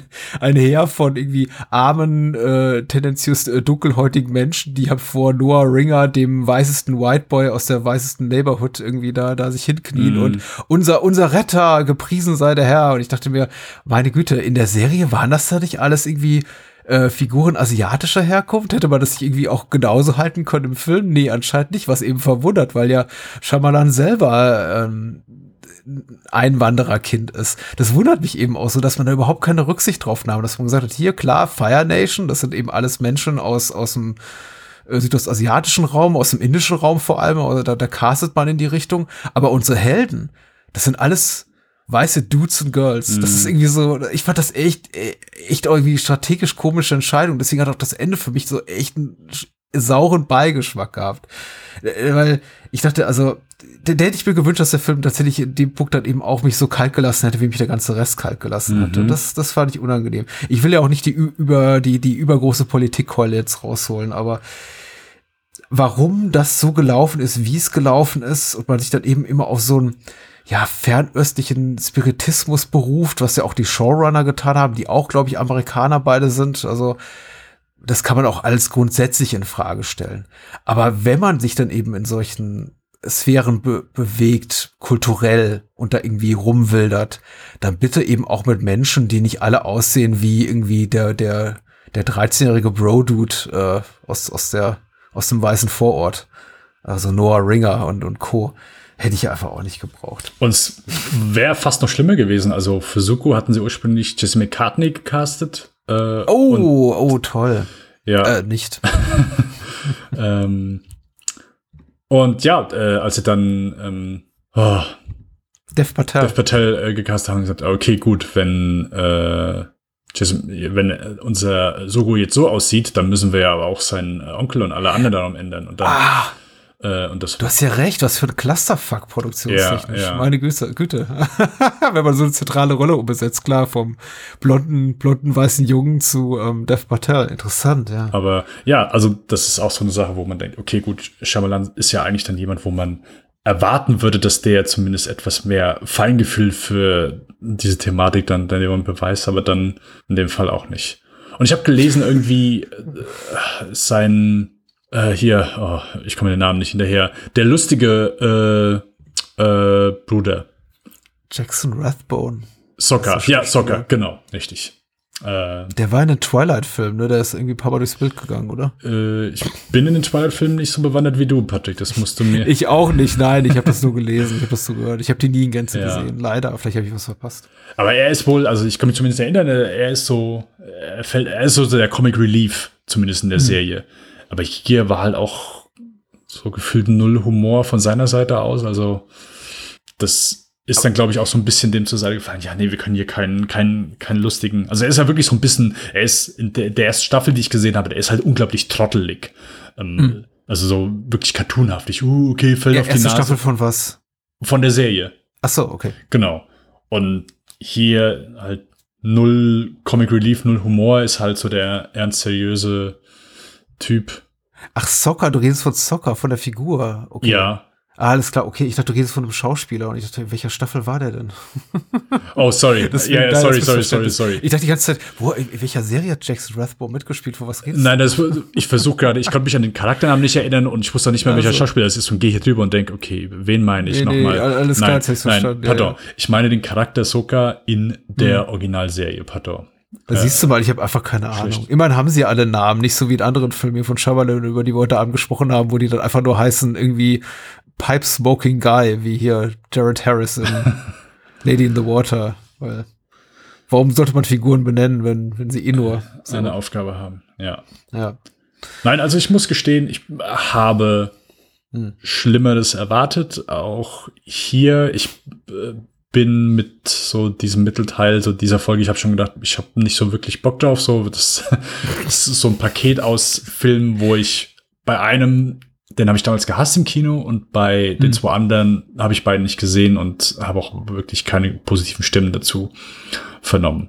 Muss ich gestehen, habe ich Schlimmeres erwartet. Klar, wenn du Fan von der Serie bist und guckst an den Film, bist du wahrscheinlich nicht so happy. Ja. Ein Spielergebnis hat dann auch äh, das wiedergespiegelt, deswegen sind hier ganz schnell die Pläne gestrichen worden, dass es hier jemals einen zweiten oder dritten Teil geben wird. Aber der hat, der hat, das sollte man auch nochmal äh, ergänzt dazu sagen, der hat relativ viel Geld eingespielt. Der war natürlich auch sehr teuer. Ähm, und wir sollten fairerweise ergänzen, Lady in the Water war auch ein kommerzieller Flop, aber The Happening zum Beispiel war äh, finanziell sehr profitabel. Also da haben die Leute zwar, da konnten sie abkotzen, wie sie wollten, ähm, äh, sehr viel Geld eingespielt einfach. Ich, möchte jetzt zum Abschluss auch noch mal ein bisschen kurz Meta werden und, und, und mit Blick auf ähm, The Last Airbender nochmal betonen, ich glaube, ich gebe dir vollkommen recht, der Film ist bei weitem nicht so katastrophal, wie es sein Ruf ist, vor allem von Seiten der Kritik. Ich glaube, all die Kritik, die auf ihn da niederhagelte, oder der Großteil davon, der stammt einfach aus, aus, ähm, aus einer Motivation, die nicht vom dem, was man auf der Leinwand da sieht, herrührt. Nämlich zum einen einfach, dass man, ich glaube, Schabalat einfach reif war für eine Abreibung in den Augen vieler, kann ich mir vorstellen von Seiten des Publikums, aber eben auch von Seiten der Kritik, die einfach gesagt haben, ich, ich kann den prätentiösen Scheißdreck nicht mehr sehen. Jetzt hat er auch noch zwei Filme gemacht mit Lady in the Water und The Happening, die nicht gut waren. Der muss mal richtig auf die Schnauze fliegen. Ich glaube, da war irgendwie vielleicht auch schon ein unausgesprochenes Bedürfnis da, ihn scheitern zu sehen. Dann natürlich äh, Kritik von den Horden der, der TV, der Trickfilmserie, die ihre Fans hat. Ähm, ganz klar, äh, da kommt auch viel Kritik her äh, und ich verstehe auch da viele, ich verstehe die gebrochenen Herzen, ich sehe sie alle quasi vor mir, vor meinem geistigen Auge, wie sie da sitzen im Kino denken, nein, das ist nicht mein Airbender. ich, äh, und ich glaube, das dritte, was irgendwie da eben auch noch reinsteht, was ich vorhin kurz ange angesprochen hatte, war diese ganze 3D-Nummer. Das wurde eben als 3D-Spektakel angekündigt und ich weiß nicht, ob du dich dran erinnerst. Also, obwohl ich den Film nicht im Kino gesehen ha habe, erinnere ich mich noch, als wäre es gestern gewesen, an diese ganzen Plakate mit Fett in 3D. Und ich glaube, nach allem, was ich gehört habe und gelesen habe, das 3D muss beschissen gewesen sein in diesem Film. Ja, ja, ist damals für, für viele Filme gewesen, das äh, Ja, das ist absolut. traurig. War eine ganz gruselige Zeit. So, oh, guck, guck mal, was Cameron da gemacht hat. Hier, oh, haben wir nicht da irgendwie, komm, äh, den machen wir doch, das geht doch nachträglich, oder? Ja, ja komm hier, da, da lässt du einmal hier den, den, den, den Teddy mit dem Computer rangehen, dann macht er dir eine 3D ganz schnell. Ich muss wirklich sagen, ich bin, also war ich auch absolut kein Fan von. Gibt maximal vier Filme, wo ich sage, ja, da hat es sich wirklich gelohnt, äh, ins Kino zu gehen, äh, oder zumindest, dass der 3D-Effekt da wirklich einen Mehrwert geboten hat. Checkers 3D zum Beispiel. Richtig. Ich bin happy, dass das auch vorbei ist, aber ich bin mir sehr sicher, dass das nächstes Jahr diese Diskussion wieder losgeht und dass es vielleicht auch nicht nur bei der Diskussion bleibt, sondern dass nach Avatar 2 Meinst du? ich kann es mir. also ganz, ich vertraue auf James Cameron. Ich sehe da was Positives auf uns zukommen im Dezember. Ah. Ich, äh, ich war auch vom ersten Avatar nicht begeistert, aber ich fand den auch immer noch Hm. gut. Ist ein guter Film. Lang nicht das, was Cameron vorher gemacht hat. Und ich glaube auch jetzt, dass wahrscheinlich jetzt wieder, ja, der Film sehr gut wird, aber dass technisch hier schon wieder was ordentliches auf einen zukommen wird. Und deswegen, ich könnte vermuten, dass viele, weil das ist ja so, viele Studios, äh, viele Studios, viele Kinos haben ja umgerüstet, haben auf digital umgestellt, haben das gemacht, damit sie 3D spielen können. Ja gut, und jetzt, äh, 3D-Technik ist verbaut, die Brillen sitzen da. Äh, das äh, wird mit Sicherheit wieder den einen oder anderen Film geben mit einer Postkonversion. Aber vielleicht ist ja die Technik jetzt besser, dass man irgendwie. Ja, jetzt ist ja irgendwie auch äh, Corona gefühlt vorbei. Leute tragen auch wieder dann gerne irgendwelche Plastikbrillen, die äh, le- leidlich äh, desinfiziert wurden von unterbezahlten Kino-Mitarbeitern. Ich sehe aber noch eine kleine Analogie hier auch zu James Cameron, weil das ist ja auch ein Regisseur, glaube ich, den viele Menschen einfach immer gerne scheitern sehen wollen und der dann eben doch nicht scheitert. Und ich glaube, Shyamalan, ich glaube, wenn, wenn Cameron jemals so eine Bauchladung hingelegt hätte, wie Shyamalan hier mit Last Airbender, zumindest kommerziell und künstlerisch, dann, dann wären, glaube ich, auch einige Leute in, in die Luft gesprungen mit Yeah. Man sieht es ja auch an dieser ganzen hier Avengers Endgame-Diskussion, wie, wie geil bestimmte, also nicht nur bestimmte Horden von Menschen drauf sind, dass endlich gesagt wird, haha, guck mal, ein anderer Film ist erfolgreicher als Avatar. Weil es diesen teilweise fast irrationalen Hass gibt gegen diesen Film. Einfach, dass der so kommerziell erfolgreich ist. Also, Genau. was ich nicht verstehe, weil ich denke, es kann, kann, kann, könnte einen, einen schlimmeren Film treffen, dieser, dieser kommerzielle Erfolg, Ja. aber gut. Also das muss man natürlich auch sein. Das war das, was ich eben äh, kurz erwähnt hatte. Ich wusste nicht mehr, wo es losging. Aber das hier war die Zeit, wo, ach genau, ich glaube, dann Devil war es dann auf jeden Fall. Weil als Devil in die Kinos kam und es stand dann eben von Produzent M. Night Shyamalan, dass die Leute gelacht haben. Also es war wirklich in, Ah, okay. also so groß vorher, dass jeder einfach diesen Namen kannte, Shyamalan. Ähm, so negativ ist es dann eben in dem Moment aufgestoßen, dass die Leute im Kino gesessen haben und äh, gelacht haben, wenn sie seinen Namen gesehen haben, weil sie es einfach mit schlechten Filmen verbunden haben. Ganz unabhängig davon, ob sie sie überhaupt je gesehen haben. Patrick, hast du noch etwas zu Die Legende von Aang, The Last Airbender loszuwerden? Ansonsten würde ich mit einem, Nein. äh, einem Nein, sehr nein, nein. traurigen Trivia enden. Nämlich, Ach so. äh, Nee, nee. Äh, äh, Ende mal. Ich bin, bin irgendwie ein bisschen, bisschen traurig drum, dass es nie zum Sequel gab und sich irgendwie Shyamalan oder irgendjemand anders mit diesem äh, Franchise rehabilitieren konnte. Weil der Firelord, wenn am Ende, Ende da sagt zu Azula, und jetzt jage den Airbender, dachte ich mir, huh, das hat ja Potenzial. Irgendwie auch ein bisschen traurig. ja. Aber weg damit, bitte. okay. Trauriges Trivia, ich bin sehr Äh, gespannt. Ach, darf ich doch, okay. ich, bin, ich bin nur bei, bei Noah Ringer auf die, äh, auf die IMDb-Seite gekommen und Legende von Aang ist 2010 rausgekommen und die erste Trivia bei ihm ist Retired in Acting in 2011.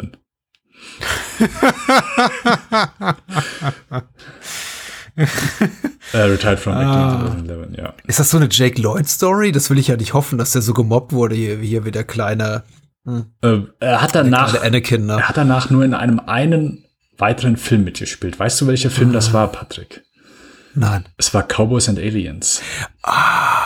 Das ist auch so ein Meisterwerk. Ja, Eiskalt, ganz genau.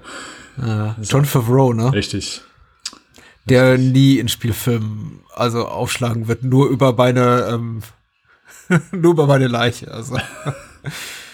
Wenn du das jemals machen möchtest, dann musst du dir leider einen anderen Co-Host. Äh, Nee, aber interessant. Ja, nicht. Noah Ringer ist kein ausgebildeter Schauspieler und ich meine, deswegen, ich, wir, wir haben ja auch bewusst, ich weiß nicht, also äh, von meiner Seite ist gar nicht so bewusst, aber ich habe das schon irgendwo im Hinterkopf gehabt, dass eben viele der Menschen, die wir sehen, keine ausgebildeten Schauspieler sind, sondern eher nach Typ gecastet wurden.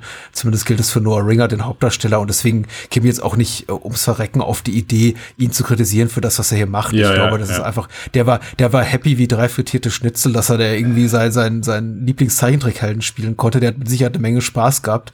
Und ja, er ist aber einfach ein schlechter Schauspieler. so, aber ähm, dafür gebe ich ihm als allerletzten die Schuld. Ja. Das ist, Weise Worte an der Stelle von Patrick Lohmeier. Oh, Ja, äh, genau. Wir beenden dann an der Stelle einmal diese Folge. Und ich muss wirklich sagen, ich bin von jedem Film, also von Lady in the Water, bin ich wirklich enttäuscht gewesen, aber Happening dann doch, doch besser als die Erstsichtung war. Und ja, das Happen. Also doch, ich sag mal, nicht die absolute Vollkatastrophe, die ich erwartet habe. Ja. Und Patrick, es geht weiter mit, äh, ich weiß gar nicht, ob wir es überhaupt in der, ich glaube, wir haben es in der ersten Folge gesagt, aber mh, wir nehmen einmal in der nächsten Folge eine Nicht-Regiearbeit von M. Night Shyamalan mit auf, äh, mit, die, die er mitproduziert hat, nämlich Devil, der ist äh, inszeniert von Jen Eric Dowdy oder Dowdle, Doodle. Wir werden herauskriegen, was er sonst noch so gemacht hat, ja. Äh, das werden wir tun. Und weiter geht's dann einmal mit äh, After Earth und abschließen werden wir die nächste Folge mit The Visit. Ja. Den, Auf jeden Fall abwechslungsreich, kann man nicht anders sagen. Ja. Ne? Das ist äh, der erste Film mit Shy Shyamalan Branding, der nicht von Shyamalan ist. Mhm. Dann wiederum äh, ein, ein, eine weitere Mega-Budget-Produktion mit einem A-Star, also A-Star, wie nennt man das? Einem, einem, einem Premium-Hollywood-Star. Mhm. Und dann quasi so, muss man sagen, sein, sein Weg zurück ins ähm, in auch äh, kreative Höhen wieder, weil ich glaube, The Visit, ähm, der wurde doch relativ geliebt im Vergleich zu dem, was er die sechs, sieben, acht Jahre davor gemacht hat. Ja, und ist auch, musste wieder mit einem sehr kleinen Budget, also wirklich klein. Äh, ich glaube, bei Blumhaus geht's gar nicht über die 5 Millionen raus. Ja, selten, ja. ähm, von daher, das, äh, genau, muss er sich wieder auf seine Stärken konzentrieren. Aber dazu mehr beim nächsten Mal. Richtig. Ich freue mich da auch sehr drauf, weil ich mich einfach immer auf die Gespräche mit dir freue. Und ich hoffe mal, dass Menschen, die uns oder vor allem mir jetzt irgendwie sehr, sehr stark ausgeprägte Kritikfähigkeiten äh, zuschreiben, die auch vielleicht manchmal in ihrer Härte übers Ziel hinausschießt, äh, irgendwie auch, auch die, dass, die, dass die Menschen mitbekommen, dass ich auch durchaus versuche, die, äh, die, die güldenen Nuggets in einem Haufen Grütze zu finden. Und äh, ich, ich, ich glaube, wir waren auch sanftmütiger zu den Filmen oder netter, als es der Großteil der, der Kritik war, zumindest. Der zeitgenössischen. Ja, also es hilft ja dann einfach manchmal so, die Filme mit einem gewissen Abstand zu sehen und dann einfach Ja. gerade so ein zweites Mal mit vielleicht mehr objektiven Augen, als wenn du halt gerade in dieser Bubble drin bist, wo es, ja, wo du einfach von Shyamalan auch nichts Gutes erwartest, dann bekommst du sowas zugesetzt und dann, dann gibt man halt dem Gefühl nach, das auch nicht gut zu finden und nicht gut ich bin ja können. auch, ich bin ja auch total oberflächlich, muss ich sagen, weil vieles an hier hat mich auch an diese typische, also in Last Airbender, an so typische Marvel-Ästhetik der letzten zehn Jahre erinnert. Aber der Vorteil eben von Last Airbender ist, nach 95 verdammten Minuten rollt der Abspann. Hm. Flimmert der mal Bildschirm. Und ein typischer Marvel-Film geht dann noch 30, 40 Minuten weiter, Ja, wenn du damit hinkommst. ja. Und deswegen allein dafür, danke. Danke, M. Night. Danke für deine kurzen Laufzeiten. Alright. Äh, Sollte man Lichtspielcast hören? Ich bitte doch darum, oder? Oder wo kann man dich sonst so hören? Äh, man kann mich im Lichtspielcast hören, ganz genau, wo wir aktuelle Kinofilme und äh, ja, einfach aktuelle Releases besprechen. Genau, das im Lichtspielcast überall da, wo es Podcasts gibt. Jawolli. Genau. Weiteres Bahnhofskino in diesem Feed, wo ihr uns hört. Und falls ihr nicht im Bahnhofskino-Feed seid, sondern im Spielfilm-Feed, das ist gut für euch, denn den haben nur ähm, relativ wenige abonniert im Vergleich zum Bahnhofskino-Feed. Aber hört gerne Bahnhofskino und meine anderen Formate. ABC des Films, Anheim für Serien, mittlerweile leider ausgelaufen, aber wir, wir denken mal über eine zweite Staffel nächstes Jahr nach und ähm, alles weitere dann zu Shyamalan nächstes Mal. Wird gut, wie immer. Yes, No? yes. Euch eine gute Zeit. Schaut äh, ein paar Shyamalan-Filme und äh, ja, bis zum nächsten Mal. Ciao, ciao. Adios.